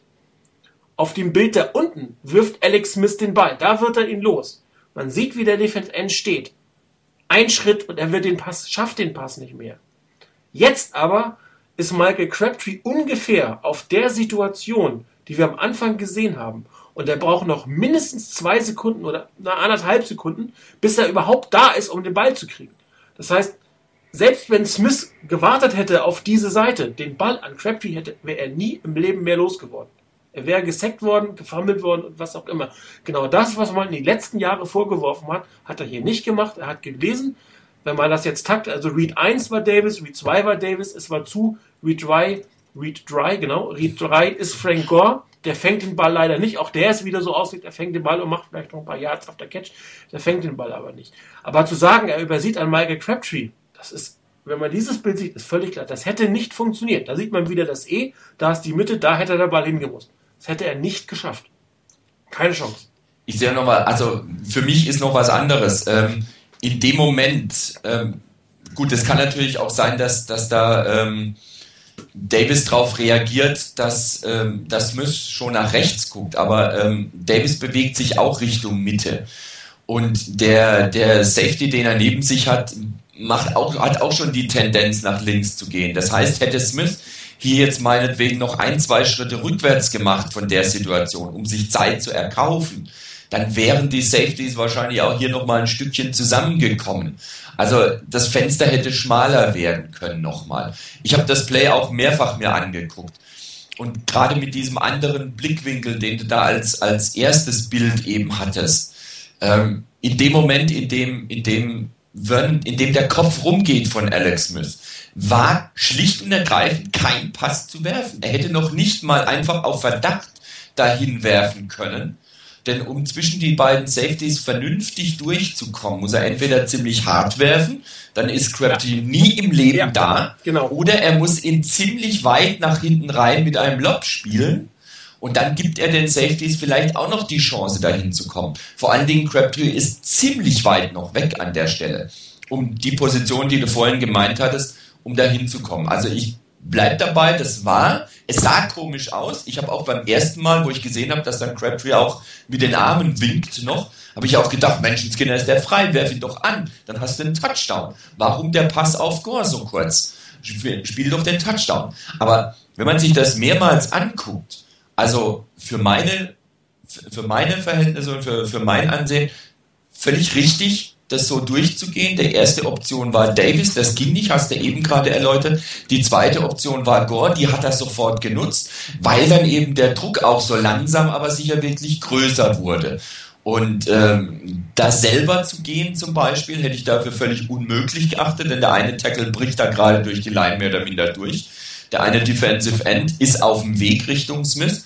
Da noch irgendwie durchzukommen, würde ich als eher unsinnig erachten, das zu meinen. Von daher richtige Entscheidung, auch wenn es schwer fällt. Aber es war die richtige Entscheidung. Maybe Davis schreibt gerade, er könnte den Pass auf Crabtree werfen in dem Moment, wo er ihn auf Gore wirft. Das mag sein. Das mag sein. Nur dann hätte er die gesamte Zeit nach links gucken müssen. Er hätte die ganze Zeit nach links gucken müssen.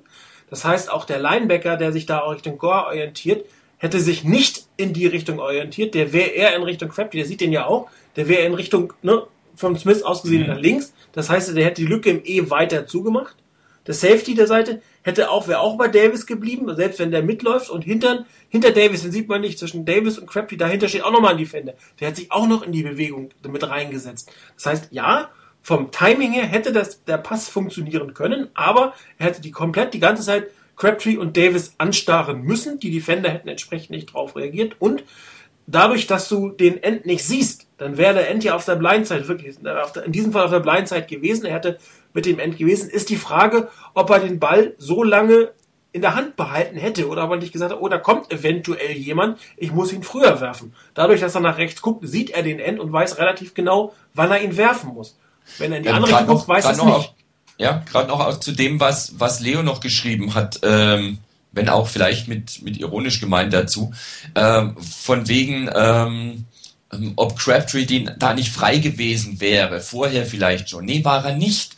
Crabtree ist nach vorne und ist dann nach innen gelaufen, Richtung Mitte, des, Mitte der Endzone gelaufen. Aber das war seine Route. Der sollte hinter den Safeties Richtung Mitte der Endzone laufen und da anspielbar sein. Nur er war nicht anspielbar. Er war zu dem Zeitpunkt definitiv nicht frei. Er hätte ihn auch vorher nicht anspielen können. Er hätte ihn schon gar nicht anspielen können in dem Moment, als, als ähm, als zum Beispiel Davis seinen Cut noch nicht gemacht, also sein, sein, sein Umdrehen noch nicht gemacht hat. Selbst in dem Moment, als Davis angefangen hat, sich umzudrehen, standen die Abwehrspieler da. Crabtree war definitiv nicht frei. Ja. Also ich habe keine einzige ja. Einstellung gesehen, wo mich auch nur, wo ich auch nur vermuten könnte, dass Crabtree in dem Moment, das was auf dem ersten Bild drauf ist oder kurz davor, so frei war, dass er in dem Moment hätte angespielt werden können. Genau. Nur auf dem da war einfach alles zu dahin. Ja Das heißt, auf diesem ersten Bild, wenn man da sieht, da sieht er frei aus. Aber er kommt von der Seite mit einem Defender auf der Hacke. Das hätte vielleicht ein Slant werden können. Der wäre aber nicht in die Endzone gegangen, weil Crabtree kommt ja auch von vorne. Der ist ja nicht parallel zur Endzone gelaufen, sondern er läuft in die Endzone rein und er hatte einen Defender an seiner Seite. Und er war definitiv nicht der erste Read. Der erste Read war Davis. Und der guckt er sich erstmal an. Und nachdem er sich entschieden hat, dass Davis nicht sein seine Pass ist, nimmt er seinen zweiten Read. Und wenn der Crabtree gewesen sein sollte, war er nicht frei und dann dreht er sich zu Gore um. Wenn Crabtree der Read nicht war, dann ist er Progression 1, Progression 2. Und die Progression 2 ist rechts gewesen. Und weil er den Kopf erstmal weg hat, in der Situation ist der Kopf weg. Das hat auch nichts mit Konstruieren zu tun. Das ist ein Design des Plays. Da guckst du auf den Primary Receiver, Secondary Receiver und Third. Und dass der dritte Receiver angeguckt wird von einem Quarterback, ist auch bei den Top Quarterbacks relativ selten. Wenn sie den ersten Read nicht machen, machen sie den zweiten, aber drei und vielleicht sogar vier ist die absolute Ausnahme. Und dann darfst du natürlich auch nicht auf der rechten Seite schon den Druck haben. Dann kriegst du auch einen dritten oder vierten Read hin. Hier sieht man ja eindeutig, der Defense M kommt ran, ein Read auf die linke Seite wäre nicht mehr, wäre nicht mehr da gewesen. Der Kopf zurück geht nicht mehr. Und meiner Meinung nach hätte ihn auch früher werfen müssen, wenn er den Kopf links hat, weil er einfach rechnen muss, dass von hinten jemand kommt. Also ich, ich, ich, sehe es genauso, weil ähm, ich habe ähm, das Spiel auch zumindest teilweise und Großteil von dem Spiel gesehen, der Patriots gegen gegen die Jets, äh, nicht gegen die Jets, gegen die Dolphins. Und an einer Stelle habe ich dann wirklich zurückgespult und, und habe wirklich mir mal angeguckt, wie viele Sekunden Brady da Zeit hatte. Und kein Witz, er hatte sieben Sekunden Zeit, sich den, den Receiver auszusuchen. Sieben Sekunden. Und das Ganze noch dazu in einer Situation, die nicht so dicht an der Endzone dran ist, wo das Ganze sowieso zusammengestaucht ist, sondern irgendwo in der Nähe von der 40 oder der 50 Yard Line. Da ist es nochmal eine andere Geschichte. Also erstmal viel mehr Zeit, viel mehr Platz da kannst du eventuell sowas auch machen. Da kannst du auch den dritten, da kannst du sogar eine vierte oder fünfte Option abchecken noch. Aber in der Situation hier zu meinen, dass wenn du deine Reads hast und wenn ganz klar ist, und so ging der Kopf von, von Smith. Der Read war ganz klar nach links zu Davis, das war seine erste Option, da hat er hingeguckt. Dann hat er nach rechts geguckt zu Gore und dann nochmal zurückkommen. Äh, wie denn? Wann denn? Er hat die Zeit gar nicht mehr und Crabtree war nicht in der Mitte, um den Ball dahin zu werfen. Und auch noch zu dem dazu, selbst wenn der erste Read, der nach links ging, sozusagen, wo ist denn, wo ist denn Davis und wie sieht's denn mit Crabtree aus? Nach dem Motto, die müssten jetzt in etwa in einem Bereich sein, dass ich die noch sehen kann. Ich halte es für in dem Moment ziemlich unmöglich, dahin zu werfen. Ähm, es gab da ein, zwei Einstellungen dabei, in dem, ich habe es mir mehr, wirklich mehrfach angeguckt, dieses Play. Und ich sehe persönlich keine Situation, wo Crabtree so frei war, dass man hätte sagen können, hier muss der Pass kommen und Smith muss das auch in dem Moment wissen und sehen. Ähm, wenn der seine Route läuft, weiß ich ja noch lange nicht, ob der frei ist an dem Moment. Da kann ja auch sein, da steht einer dazwischen. Blind zu werden ist auch unsinnig. Natürlich kannst du getimte Pässe nach dem Motto, hier raus und zack, der muss da sein, da muss er frei sein. Aber an der Stelle würde ich nicht machen. Also an der Stelle, ich halte das für richtig, wie das Play durchgeführt wurde. Und, und so ist es, du kannst jetzt sagen, du brauchst keine Underneath-Route, du brauchst einen zweiten Receiver, dein zweiter Read muss in die Endzone gehen, muss einen Touchdown bringen. Das kannst du immer wieder sagen. Hatte ich ja vorher auch kritisiert. Aber in diesem Fall, jetzt mal, der, der Read ist Frank Gore, der ist nun mal nur in fünf Jahren, das ist eine Sicherheitsoption. Da muss er hin. Ne? Oder er läuft selbst. Das hätte man vielleicht noch überlegen können, ob man da selbst geht. Aber wenn man sich jetzt die letzten beiden Bilder anguckt, wie sich die Pocket entwickelt, mh, hm, hätte knapp werden können, zumal hier hinten noch der Linebacker steht, der hätte Gore reagieren müssen, den Linebacker wegblocken müssen. Also äh, hätte ich jetzt auch nicht gemacht unbedingt. Also ähm, ich finde es hier wirklich nicht gerechtfertigt, ähm, Kritik oder harte Kritik an Alex Smith einfach auszusetzen. Ähm, oder ihm die der Kritik auszusetzen. Man kann höchstens kritisieren, wie das Play designt ist, dass man vielleicht ähm, den Davis ein Stück weiter nach links setzt, hätte man auch machen können, ne? dass, dass der, die Route von Davis noch ein Stück weiter, also aus dem Bild quasi raus, und dann quasi Crabtree hinten kreuzt. Das hätte funktionieren können. Wenn dann zum Beispiel der Safety, der 21, sich entscheiden muss, wen er von beiden nimmt, dann hätte einer von den beiden kurz frei sein. Aber so war das Play einfach nicht. Das Play ist so, wie wir es sehen. Die beiden Receiver sind direkt hintereinander und damit ist die Option, dass einer plötzlich extrem frei ist, nicht mehr da.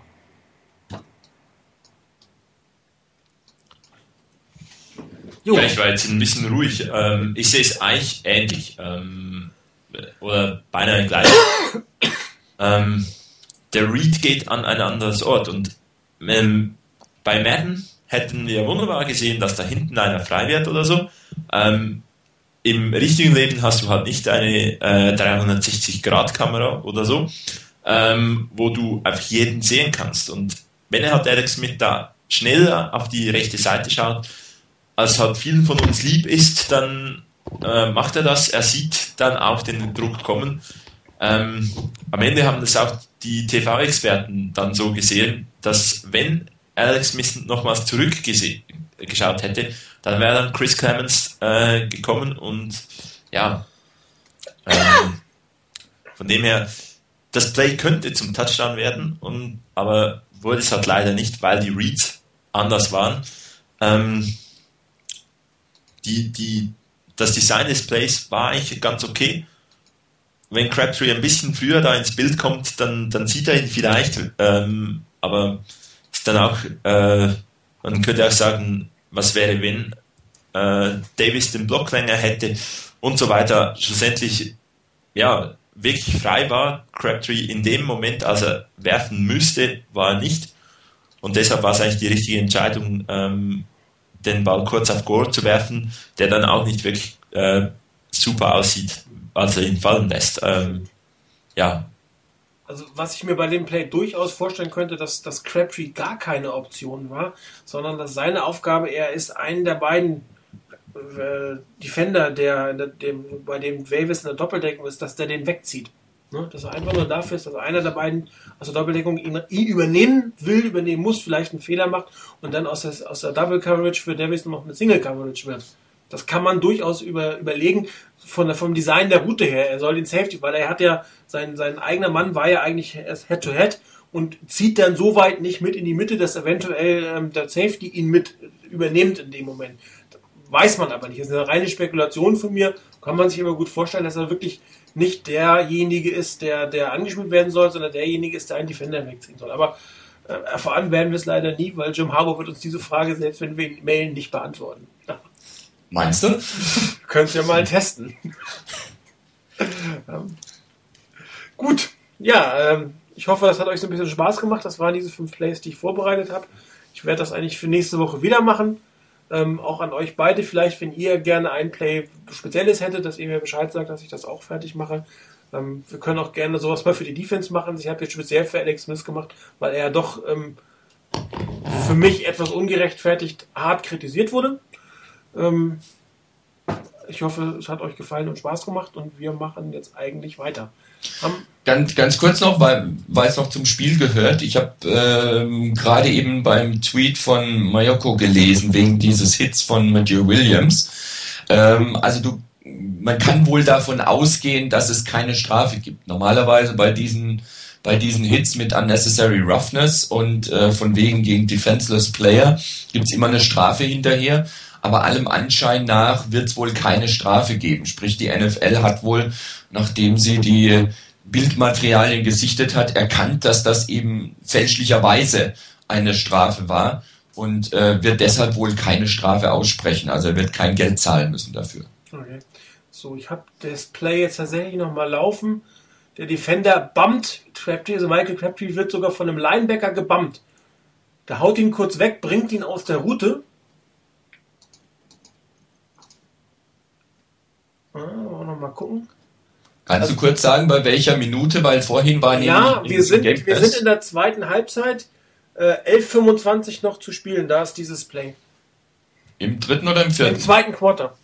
Im zweiten. 11.25 noch zu spielen im zweiten Quarter. Nee, nicht, dass ich es mir jetzt angucken will, nur ja, nee, weil vorhin im Thread die Frage war. Ja. Also Crabtree steht im Slot. Er steht nicht mehr außen, er steht im Slot, wird vom Linebacker angebammt quasi in Richtung äh, Vernon Davis äh, gedrückt, geht denn, äh, kollidiert noch fast mit Vernon Davis, ändert seine Route, weil die sonst gegeneinander fast gelaufen wären. Und dann sind wir wieder bei den Screenshots, die ich gerade gezeigt habe.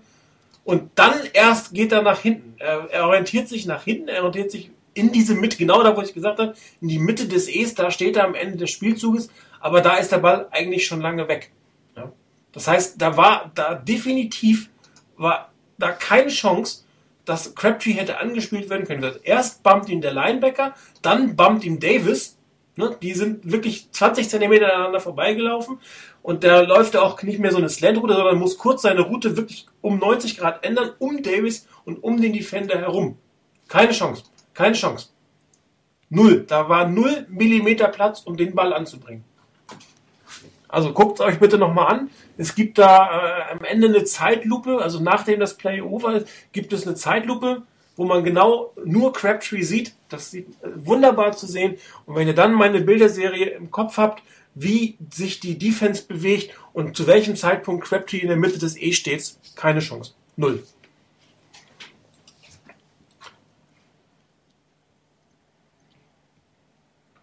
Jo. jo. Gut. Haben wir noch was zum Spiel gegen die Seahawks? Von meiner Seite nicht. Ja, eigentlich, also was mir, wir hatten es vorhin mit dem mit den Halftime Adjustments ähm, und dass das bei den Seahawks mehr war. Ich hatte ein bisschen Bedenken, als die Seahawks in der zweiten Halbzeit ein bisschen flotter gespielt haben an sich. Also ein bisschen schneller die Plays gebracht haben, ein bisschen schneller auch alles ausgeführt haben, schnellere Pässe auch geworfen haben. Da hat die Defense auf einmal nicht mehr so gut ausgesehen. Die, die Seahawks haben dann bisschen das Tempo rausgenommen irgendwann wieder. Ähm, ob das gezwungen war, weil die Defense wieder unter, unter Druck gesetzt hat oder weil sie es nicht durchhalten konnten oder wollten, warum auch immer. Ab dem Zeitpunkt sah die Defense dann wieder besser aus. Ähm, ich hoffe, dass das jetzt nur so ein Ausrutscher war, weil ich denke mal, dass die, die Cowboys am, am Sonntag ähm, da ein bisschen flotter spielen werden und ein bisschen mehr Druck, ein bisschen mehr Alarm machen werden. Ja, Cowboys ist ein gutes Stichwort. Ja, ein gutes Stichwort ist das nie, aber. Äh, das Spiel gegen die Cowboys ist ein gutes Stichwort. okay, alles klar, ich bin ja gar nicht so. Ähm, wenden wir uns äh, dem nächsten Sonntag entgegen. Ähm, unser Lieblings-Erzfeind-Team kommt in den Candlestick. Die Cowboys. Sie haben äh, verloren letzte Woche, die Cowboys, gegen ein starkes, aber nicht übermächtiges Jets-Team. Ähm, haben auch mal locker von Mark Sanchez 335 Yards eingeschenkt bekommen. ähm, allerdings haben sie das Laufspiel der Jets nahezu tot gemacht. Trotzdem haben sie im Endeffekt verloren ähm, weil Tony Romo nicht der Quarterback ist, den sich die Cowboys wahrscheinlich erwünschen, weil er gerade im vierten Viertel, Entschuldigung, nicht unbedingt der Nervenstärkste ist. Nichtsdestotrotz äh, war es natürlich kein wirklich schlechtes Spiel der Cowboys. Wie sieht's aus, ähm, Rainer, deine Einschätzung für das Spiel? Also, also erstmal zum, zum Spiel der Cowboys bei den Jets. Ich habe mir das angeguckt. Ähm, und die Cowboys haben beileibe kein schlechtes Spiel geliefert. Also die ersten drei Quarter waren nicht verkehrt. Also das war richtig nett anzusehen, was die da gespielt haben. Sie haben den Ball bewegt, sie haben ihre Touchdowns gemacht, sie haben ein Field Goal gemacht, ähm, haben im, im vierten Quarter sogar gleich noch am Anfang dann eben noch einen Touchdown gemacht ähm, und waren eigentlich vorne. Und das Ding war für mich eigentlich eine Sache in dem Moment, wenn ich das Ergebnis nicht gewusst hätte, hätte ich gesagt, das bringen die nach Hause. Und dann haben es die Cowboys wirklich geschafft, den, den Gegner wieder reinzubringen ins Spiel. Und hat den Touchdown auf äh, Plaxico Barris zugelassen, der allerdings wirklich auch sauber geworfen war. Der wäre sehr stark geworfen. Äh, dann dieser äh, geblockte Punt, ähm, der dann zum Touchdown zurückgetragen wurde. Ähm, da ging es so ziemlich den Bach runter. Und dann kamen eben diese Fehler, die du vorhin angesprochen hast von Romo im vierten Quarter, als er zum einen wirklich zu viel wollte mit dem, mit dem Dive nach vorne, wo er an die Ein-Yard-Linie wollte oder vielleicht in die Endzone der Jets und dabei den Ball verloren hat. Und zwar haben da die, die, die Jets äh, kein Kapital draus schlagen können, keine Punkte draus gemacht, aber sie haben den Touchdown in dem Moment verhindert. Es ging noch einiges an Zeit eben weg da nochmal. Ähm, und dann natürlich diese, diese wirklich grausame Interception, die, die Romo geworfen hat. Ähm, er hat einfach den, den Defender absolut gar nicht gesehen in dem Moment. Oder er hat nicht drauf geachtet oder hat sonst was gemeint, er kriegt den Pass noch irgendwie an. Äh, das war grausam. Aber ich würde mich nicht darauf verlassen, dass das am nächsten Sonntag wieder passiert. Äh, wäre schön, aber mir wäre es noch lieber, wenn es gar nicht nötig wäre, dass sowas passiert, aus Sicht der 49ers. Aber äh, man sollte sich nicht drauf verlassen, denn wie gesagt, so die ersten drei Quarter sah das Ganze gar nicht so verkehrt aus. Ähm, was die, die Cowboys da gespielt haben, war okay. Sie hatten zwar mit, mit Felix Jones, glaube ich, auch im Laufspiel, ich glaube, 17 Rushes für 44 Yards und der längste Lauf, den sie hatten, war für 8 Yards. Da war das Laufspiel nicht eine wirkliche Bedrohung. Da halte ich die Niners auch für durchaus stark genug, das Laufspiel unter Kontrolle zu halten. Aber ähm, wenn man guckt, ein, ein Jason Witten macht mit sechs Catches 110 Yards und einen davon über 64. Oder ähm, Austin mit dem 36 Yard Touchdown Pass, der bedient wurde, oder der 42 Yard Pass auf Des Bryant. Ähm, das sind schon Waffen. Also da wird die, die Pass-Defense der Niners gewaltig gefordert sein, denke ich mal. Und wenn ich mir angucke, wie ein, wie ein Des Bryant äh, bei den Jump Balls arbeitet, das ist schon eine Sache, da werden die Niners zu tun haben, das zu verhindern. Man muss den Druck vorher aufbauen, dass der Pass nicht vernünftig kommen kann. Wenn man den, wenn man Romo die Zeit gibt, seine, seine Anspielstationen zu finden, ähm, dann findet er die auch, meistens zumindest. Wie gesagt, darauf verlassen, dass er es nicht tut, würde ich mich nicht wollen. Ähm, man sollte das schon selber hinkriegen. Ich denke nicht, dass die, dass die Cowboys unschlagbar sind, auf gar keinen Fall. Sie haben ihre Schwächen. Ähm, Gerade im, im Defensive Backfield haben sie echt ihre Schwächen. Ich glaube, einer ähm, war auch dabei, der jetzt ausfällt ähm, und definitiv am Sonntag nicht spielen kann die, das Defensive Backfield ist angeschlagen bei den Cowboys und das muss man sich hier nicht angreifen. Das Problem ist nur, man wird nicht so viel Zeit bekommen. Ein DeMarcus Ware äh, macht da vorne so viel Alarm. Das ist schon klasse gewesen, was der da gespielt hat. Also ähm, ich muss gerade noch mal kurz nachgucken. Ähm, DeMarcus Ware werden hier zwei Sacks zugeschrieben und die hat er bärenstark gemacht. Also von daher eine echte Aufgabe für die, für die O-Line der 49ers, um was zu zeigen. Ähm, und die Offense muss ihrerseits natürlich auch in der Lage sein, wirklich insgesamt den Ball zu bewegen. Und da reicht es wahrscheinlich nicht mit den kurzen kleinen Schritten wie am letzten Sonntag, sondern da muss öfters mal auch was Tiefes kommen. Gerade eben, weil die Secondary der, ähm, der Cowboys doch ein bisschen empfindlich und angeschlagen ist im Moment da muss in der Richtung definitiv mehr kommen.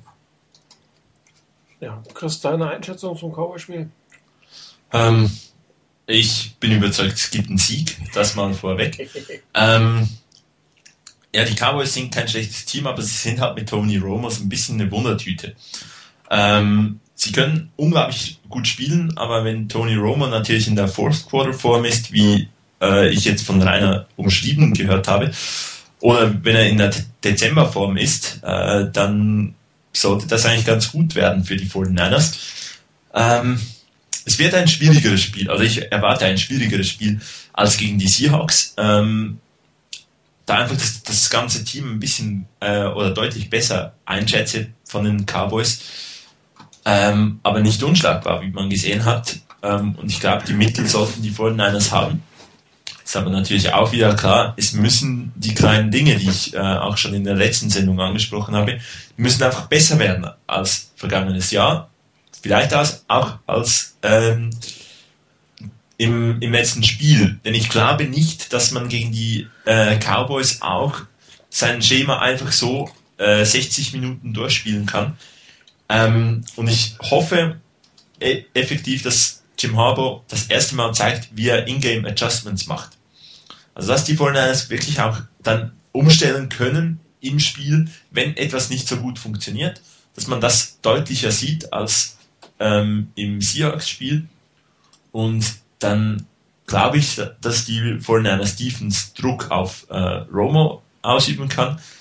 Denke aber auch, dass die 49 die Waffen haben offensiv, um gegen die, die Secondary der Cowboys etwas auszurichten. Und dann hat man eigentlich gegen das Team gute Chancen. noch kurze Anmerkung zu dem Marcus Ware, ein absolut toller Spieler. Ähm, aber wir haben Kendall Hunter.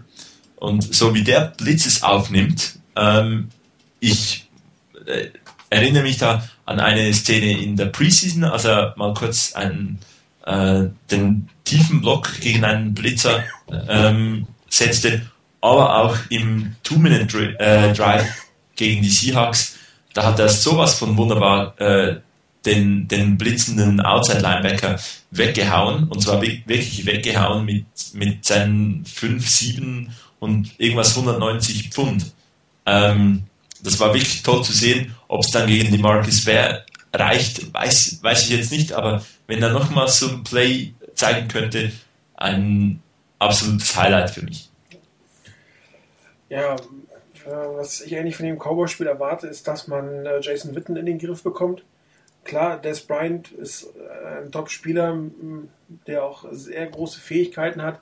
Er ist aber auch ein sehr anfälliger Spieler, den man mit einer gewissen körperlichen Härte ähm, entweder tatsächlich physisch aus dem Spiel nimmt, sprich er hat irgendwie Wehchen und geht raus, oder aber zumindest so weit in den Griff bekommt, äh, dass man ihn äh, zumindest etwas entschärfen kann. Völlig kontrollieren, wenn er auf dem Feld steht, wird ein bisschen schwierig.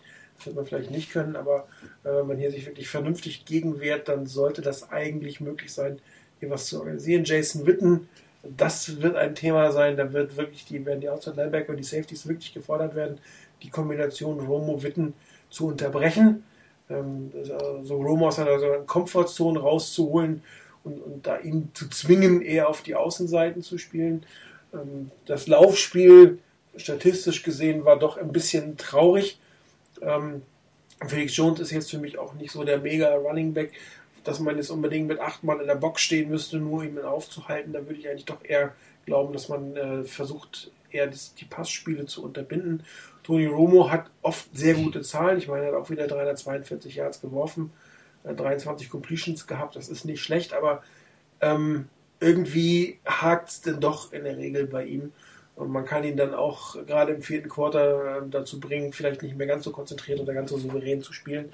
Das müsste man dann äh, versuchen, wirklich hinzubekommen. Meine Vermutung ist, dass man es darüber kriegt, indem man ihm Jason Witten nimmt, diese Option Jason Witten nimmt und dann gegen Des Bryant eigentlich körperlich genug spielt. Also gibt es immer noch einen Miles Austin, den man auch noch in den Griff kriegen muss, aber man kann nicht alles auf einmal machen, man muss also das rausnehmen, äh, was für die Cowboys relativ einfach am besten funktioniert. Wenn man das hat, weg hat, dann äh, wird es auch für Cowboys ein bisschen brenzlig. Nichtsdestotrotz, es wird ein definitiv schwereres Spiel als am Wochenende gegen die Seahawks. Ich hoffe, dass man wirklich ein Heimrecht diesmal hat. Nämlich das also Heimrecht im Sinne von, dass die meisten Fans, die im Stadion sind, auch tatsächlich für das Heimteam äh, schreien, das Team nach vorne schreit. Und ähm, ich gehe auch davon aus, dass man diesen doch etwas konservativen Gameplan gegen die Cowboys nicht dauernd durchhalten wird, weil ich mir einfach nicht vorstellen kann, dass man so lange führt und äh, vielleicht äh, sogar mal Rückstand geraten könnte. Und dann kann Jim Harbaugh zeigen, wozu er als, als Coach tatsächlich in der Lage ist. Ähm, die Defense, gerade das Defensive Backfield, sollte man testen. Ähm, den Markus Ware musst du immer in den Griff bekommen, völlig klar.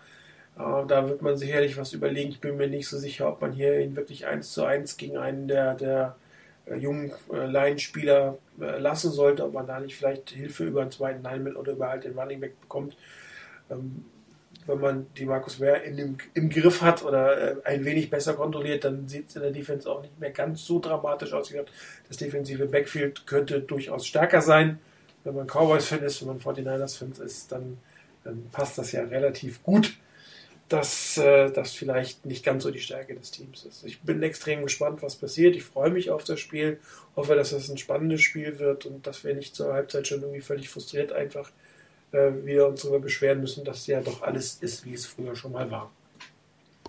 Ähm, der obligatorische Tipp logischerweise für unsere kleine Tipprunde. Ihr habt das mitbekommen, die äh, 49ers Tipps und die NFC West Tipps werden wir hier aufnehmen und werden einen kleinen, kleinen Wettkampf zwischen den äh, Hörern machen äh, den, den Hörern, zwischen den äh, Sprechern machen.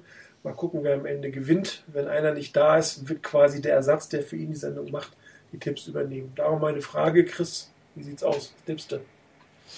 Ähm, immer noch auf Sieg. Ähm, das reicht sich. Ja, die, die Ergänzung kommt ja. Ihr habt ja schon selber gesagt, dass ich etwas langsamer bin. ähm, na gut, ich bin mir jetzt wirklich noch am Überlegen, soll ich wieder mit den 14 Punkten Sieg äh, gehen oder etwas vorsichtiger sein und nee, ich bleib, äh, ich bin etwas vorsichtiger und sage Sieg mit 10 Punkten Differenz. Wow, cool. Weiter. Na, na die weinerlichen Kleinkinder aus Dallas, die schlagen wir doch, oder? genau. Was hattest du plus 10? Nur, dass ich es richtig mitschreibe. Ähm, ich bin immer noch sehr skeptisch, ob das ein Sieg wird oder ob das eine Niederlage wird. Ähm, ich glaube nicht, dass es, dass die Niners vom Feld geblasen werden von den, von den Cowboys. Ähm, aber wirklich ernsthaft drauf zu tippen, dass es verlieren, also es tut mir ja in der Seele weh, ähm, mache ich deshalb auch nicht. Sonst wirst ähm, du auch vom, vom Radio gesperrt. Also müß, müsste man dann sagen, wenn die, wenn die Cowboys gewinnen sollten und du dir das und du auf das tippst, geht gar nicht. Ja gut, wenn das nicht geht. Ähm, hätte vielleicht interessanter gemacht, dass mal einer auch ein bisschen in Führung geht, Bescheid.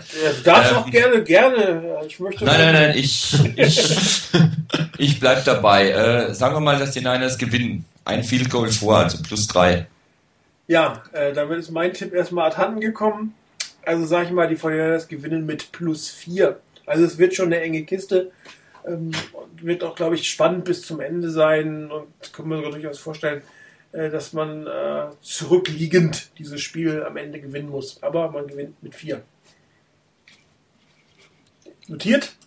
Ja, notiert. Wunderbar, dann gehen wir einmal äh, durch die NFC West. Ähm, eure Tipps oder eure Einschätzung zu den beiden Spielen unserer geliebten Mitkonkurrenten? Rainer, fängst an? Ähm, boah, unsere Spiele, die anderen aus der NFC West, was haben wir denn alles? Arizona spielt ähm, in Washington. Und äh, ja, Moment St. mal, Louis, ich bin gerade am gucken. Im Monday Night Game bei den Giants.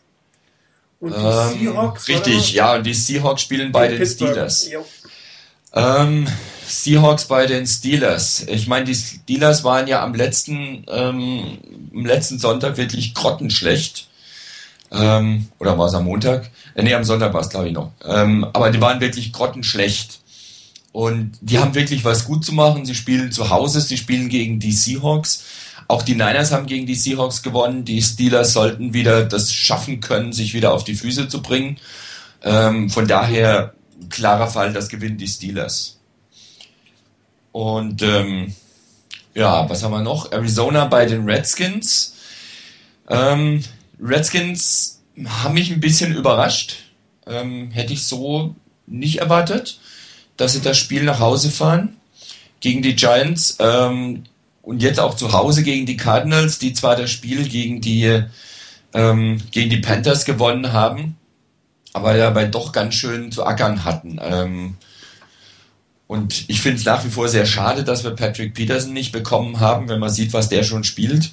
Und dann auch noch, er hat auch einen, einen Kickoff oder einen Punt Return, Punt Return Touchdown war es, glaube ich, auch noch hingelegt.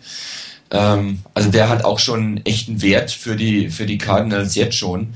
Ich glaube es trotzdem nicht, dass die, die Cardinals gewinnen. Also von daher denke ich mal, dass die Cardinals das Spiel ebenfalls verlieren werden. Und bei den Rams, die sind zu Gast bei den Giants und für die Giants gilt ähnliches wie für die Steelers, vielleicht nicht ganz so extrem, aber die haben auch innerhalb ihrer Division eine Niederlage kassiert. Die müssen was machen. Bei den Rams, ich habe jetzt nichts mehr gelesen oder nicht mehr nachgeguckt, was mit Sam Bradford ist. Wird wohl spielen. Äh, wird wohl spielen. Die Frage ist, wie gehandicapt er ist. Ähm, sie haben auf jeden Fall was gut zu machen, die Giants. Und ich denke, das werden sie sich auch nicht nehmen lassen. Von daher denke ich mal, dass die Rams das Spiel verlieren werden und damit insgesamt die 49ers alleiniger Tabellenführer in der NFC West sind. Ja, wenn ich jetzt das gleiche tippen würde, wäre das natürlich ein bisschen langweilig. Darum muss man Also ich bin mir aber sehr sicher, dass die Seahawks in Pittsburgh keinen Stich haben werden. Man hat ja selbst gesehen, die Seahawks waren jetzt nicht das Top-Team. Die Steelers ähm, werden seit Wochen als alt und unfähig beschimpft und ich glaube nicht, dass sie sich zu Hause da die Butter vom Brot nehmen lassen, auch wenn ich jetzt nicht allzu viel von diesen Steelers dieses Jahr erwarte. Das Spiel werden sie meiner Meinung nach nach Hause tragen und also auch nicht, nicht knapp, das werden sie gewinnen. Ähm, bei dir bin ich auch, was, was äh, die Giants angeht. Auch die haben was gut zu machen. Monday Night Game zu Hause. Ähm, auch da wird, glaube ich, so die Wut im Bauch dazu führen, dass die Rams dieses Spiel nicht gewinnen werden. Ähm, wird, glaube ich, aber eine knappe Kiste werden. Die Rams werden sich die Butter nicht vom Brot nehmen lassen, so stark sind die Giants auch nicht. Aber zum Schluss werden die Giants dieses Monday Night Game gewinnen. Mein anderer Tipp ist das Spiel Arizona gegen Washington. Washington hat mich sehr erstaunt, haben ein relativ gutes Spiel gemacht. Ähm, ich glaube aber, die Wundertüte, die äh, Christoph erwähnt, ist dieses Jahr, sind dieses Jahr die Redskins. Da wird es viel hoch und runter geben, gute und schlechte Spiele gemischt. Und ich glaube, nach dem etwas überraschenden ersten Spiel wird das ein überraschend schlechtes zweites Spiel und die Cardinals sind doch ähm, mit Kevin Kolb nicht ganz so schlecht, wie ich eigentlich gedacht habe. Auch wenn sie jetzt nicht so überzeugend die Panthers gewonnen haben. Aber ich glaube, die äh, Cardinals werden knapp in Washington gewinnen. Chris. Jo, ähm, schlussendlich werde ich aufs gleiche Resultat kommen wie Rainer. Ähm, bei Seattle gegen Pittsburgh, ganz klar, Pittsburgh, sie sind das bessere Team als die äh, Hawks und sie haben auch keine, äh, und die Seahawks haben keinen Ed Reed, sie haben keinen Ray Lewis denn die beiden haben ähm, beinahe im Alleingang und äh, die, die Steelers fertig gemacht. Und ähm, also es war eine Riesenfreude für mich, dass die, dass die Steelers so auseinandergenommen wurden, weil ich wirklich nicht viel von den Steelers halte. Aber in diesem Spiel werden sie gewinnen. Bei Arizona gegen Washington ähm, denke ich einfach, das äh, setze ich auf Mike Shanahan, äh, dass der das, den Gameplan wieder so hinkriegt, dass man, dass die Redskins gewinnen und Monday Night die Giants, denke ich, sind das bessere Footballteam als, als die Rams und ein bisschen ist da natürlich auch äh, die Hoffnung für die 49ers drin, denn wenn die äh, Rams auch das zweite Spiel verlieren, ähm, haben sie schon mal ein bisschen Rückstand auf die 49ers. Das stimmt. Gut. Rainer, alles notiert? Ja, habe ich doch. Wunderbar. Dann beginnen wir mit äh, unserer Abschlussrubrik, äh, das Game of the Week. Und Chris darf gleich weitermachen. Ähm, ich, ich dachte so, oh nee, schon wieder ein Spiel auswählen. Und ja, ähm, ja es fiel mir sehr einfach, denn, denn so richtig das überzeugende Matchup, das, das sieht man nirgends so richtig, außer bei San Diego, San Diego gegen New England. Ähm, alle anderen äh, Spiele sehe ich eher ein bisschen einseitig. Ähm, und das Niners-Spiel als Game of the Week zu nehmen, äh, ich meine, das ist immer sehr interessant, aber vom, von der Qualität her bin ich sehr, sehr gespannt auf äh, Judges gegen Patriots. Ähm, wenn du noch einen Siegtipp willst, Natürlich. was du vermutlich willst, selbstverständlich, ähm, will ich am Montag einen glücklichen Kollegen in äh, dann antreffen und nehme die Chargers. Wow. Mein Game of the Week steht äh, rechts daneben bei der NFL. Das ist Philadelphia gegen Atlanta. Äh, Atlanta sehr enttäuschend im ersten Spiel. Haben sich, glaube ich, viel mehr ausgerechnet. Die Eagles auch noch nicht ganz das Dream Team, äh, was sie sind, aber doch besser gespielt als Atlanta. Äh, zwei Teams, die nochmal was beweisen müssen, meiner Meinung nach. Vor allen Dingen die Falcons. Das ist für sie Sunday Night Game Heimspiel ähm, hier erwarte ich doch ein relativ spannendes und enges Spiel, was am Ende wohl die Eagles knapp gewinnen werden, aber ich erwarte ein wirklich gutes Spiel und daher ist es für mich Game of the Week. Und Rainer zum Abschluss. Ähm, ich habe ein ganz anderes. Äh, ich gehe mal ganz rechts von der Leiste, die da bei NFL kommt, ist nach ganz links rüber, nämlich zum Spiel der Raiders bei den Bills. Ähm, mich interessiert wirklich, ob die Bills ähm, nur deshalb so gut waren, weil die Chiefs so furchtbar schlecht waren oder ob sie das auch noch ein zweites Mal zeigen können. Und bei den Raiders interessiert mich einfach, ob sie ein zweites Mal hintereinander auswärts ähm, so ordentlich auftreten können und einen zweiten Sieg einfahren können. Das wäre für die Raiders wichtig. Ähm, letztes Jahr hat das 6-0 in der Division nicht gereicht, um, um die Division zu gewinnen oder überhaupt weiterzukommen. Von daher muss man auch außerhalb der Division gewinnen, zumal ich nicht glaube, dass es dieses Jahr äh, ein 6 zu 0 innerhalb der, innerhalb der AFC West geben wird. Von daher könnte das ein sehr, sehr interessantes Spiel werden. ich denke mal, dass es eine relativ knappe Kiste wird. Und ähm, ich traue es den Bills durchaus zu. Also ich tippe in dem Spiel, in dem Game of the Week auf die, auf die Bills. Wunderbar. Ja, dann sind wir am Ende angekommen. Ich möchte nochmal für unsere Call-In-Option werben. Ich hatte heute nochmal den einen oder anderen, der sich bei mir hier im Skype äh, zumindest mal hat autorisieren lassen. Ähm, vielleicht nicht nur das, sondern nächstes Mal auch wieder anrufen. Wir haben das doch relativ lange nicht mehr gehabt. Ich weiß nicht, ob ihr das vergessen habt, ob ihr euch einfach nicht traut. Ich werde das äh, nächste Woche vor der Sendung auch nochmal äh, sagen, dass wir vielleicht äh, doch nochmal die Chance haben, dass der ein oder andere ähm, hier bei uns äh, live mitdiskutiert. Ansonsten war es mal wieder eine schöne Sendung. Ich hoffe, euch hat das äh, die Analyse mit den Bildern äh, gefallen. Wir werden nochmal diskutieren, ob das ein bisschen zu viel war, zu langatmig war oder ob wir ähm, das nochmal anders aufziehen werden. Aber es sollte auf jeden Fall ein regelmäßiger Bestandteil der Sendung werden, lockert das Ganze aus und die Analysen sind, glaube ich, auch äh, einfacher und nachvollziehbar, beziehungsweise ihr könnt auch viel besser mitdiskutieren, äh, wenn ihr das Bild vor euch seht, über das wir gerade reden. Und ähm, ich habe den Game Pass sowieso immer nebenlaufen, sodass man nochmal gucken kann, wenn man spezielle Fragen hatte, gerade was die Route von Crabtree angeht. So sicher war ich mir einfach auch nicht mehr. Darum war es schön, dass wir nochmal geguckt haben. Ich bleibe der Meinung, er hätte nicht anspielen können.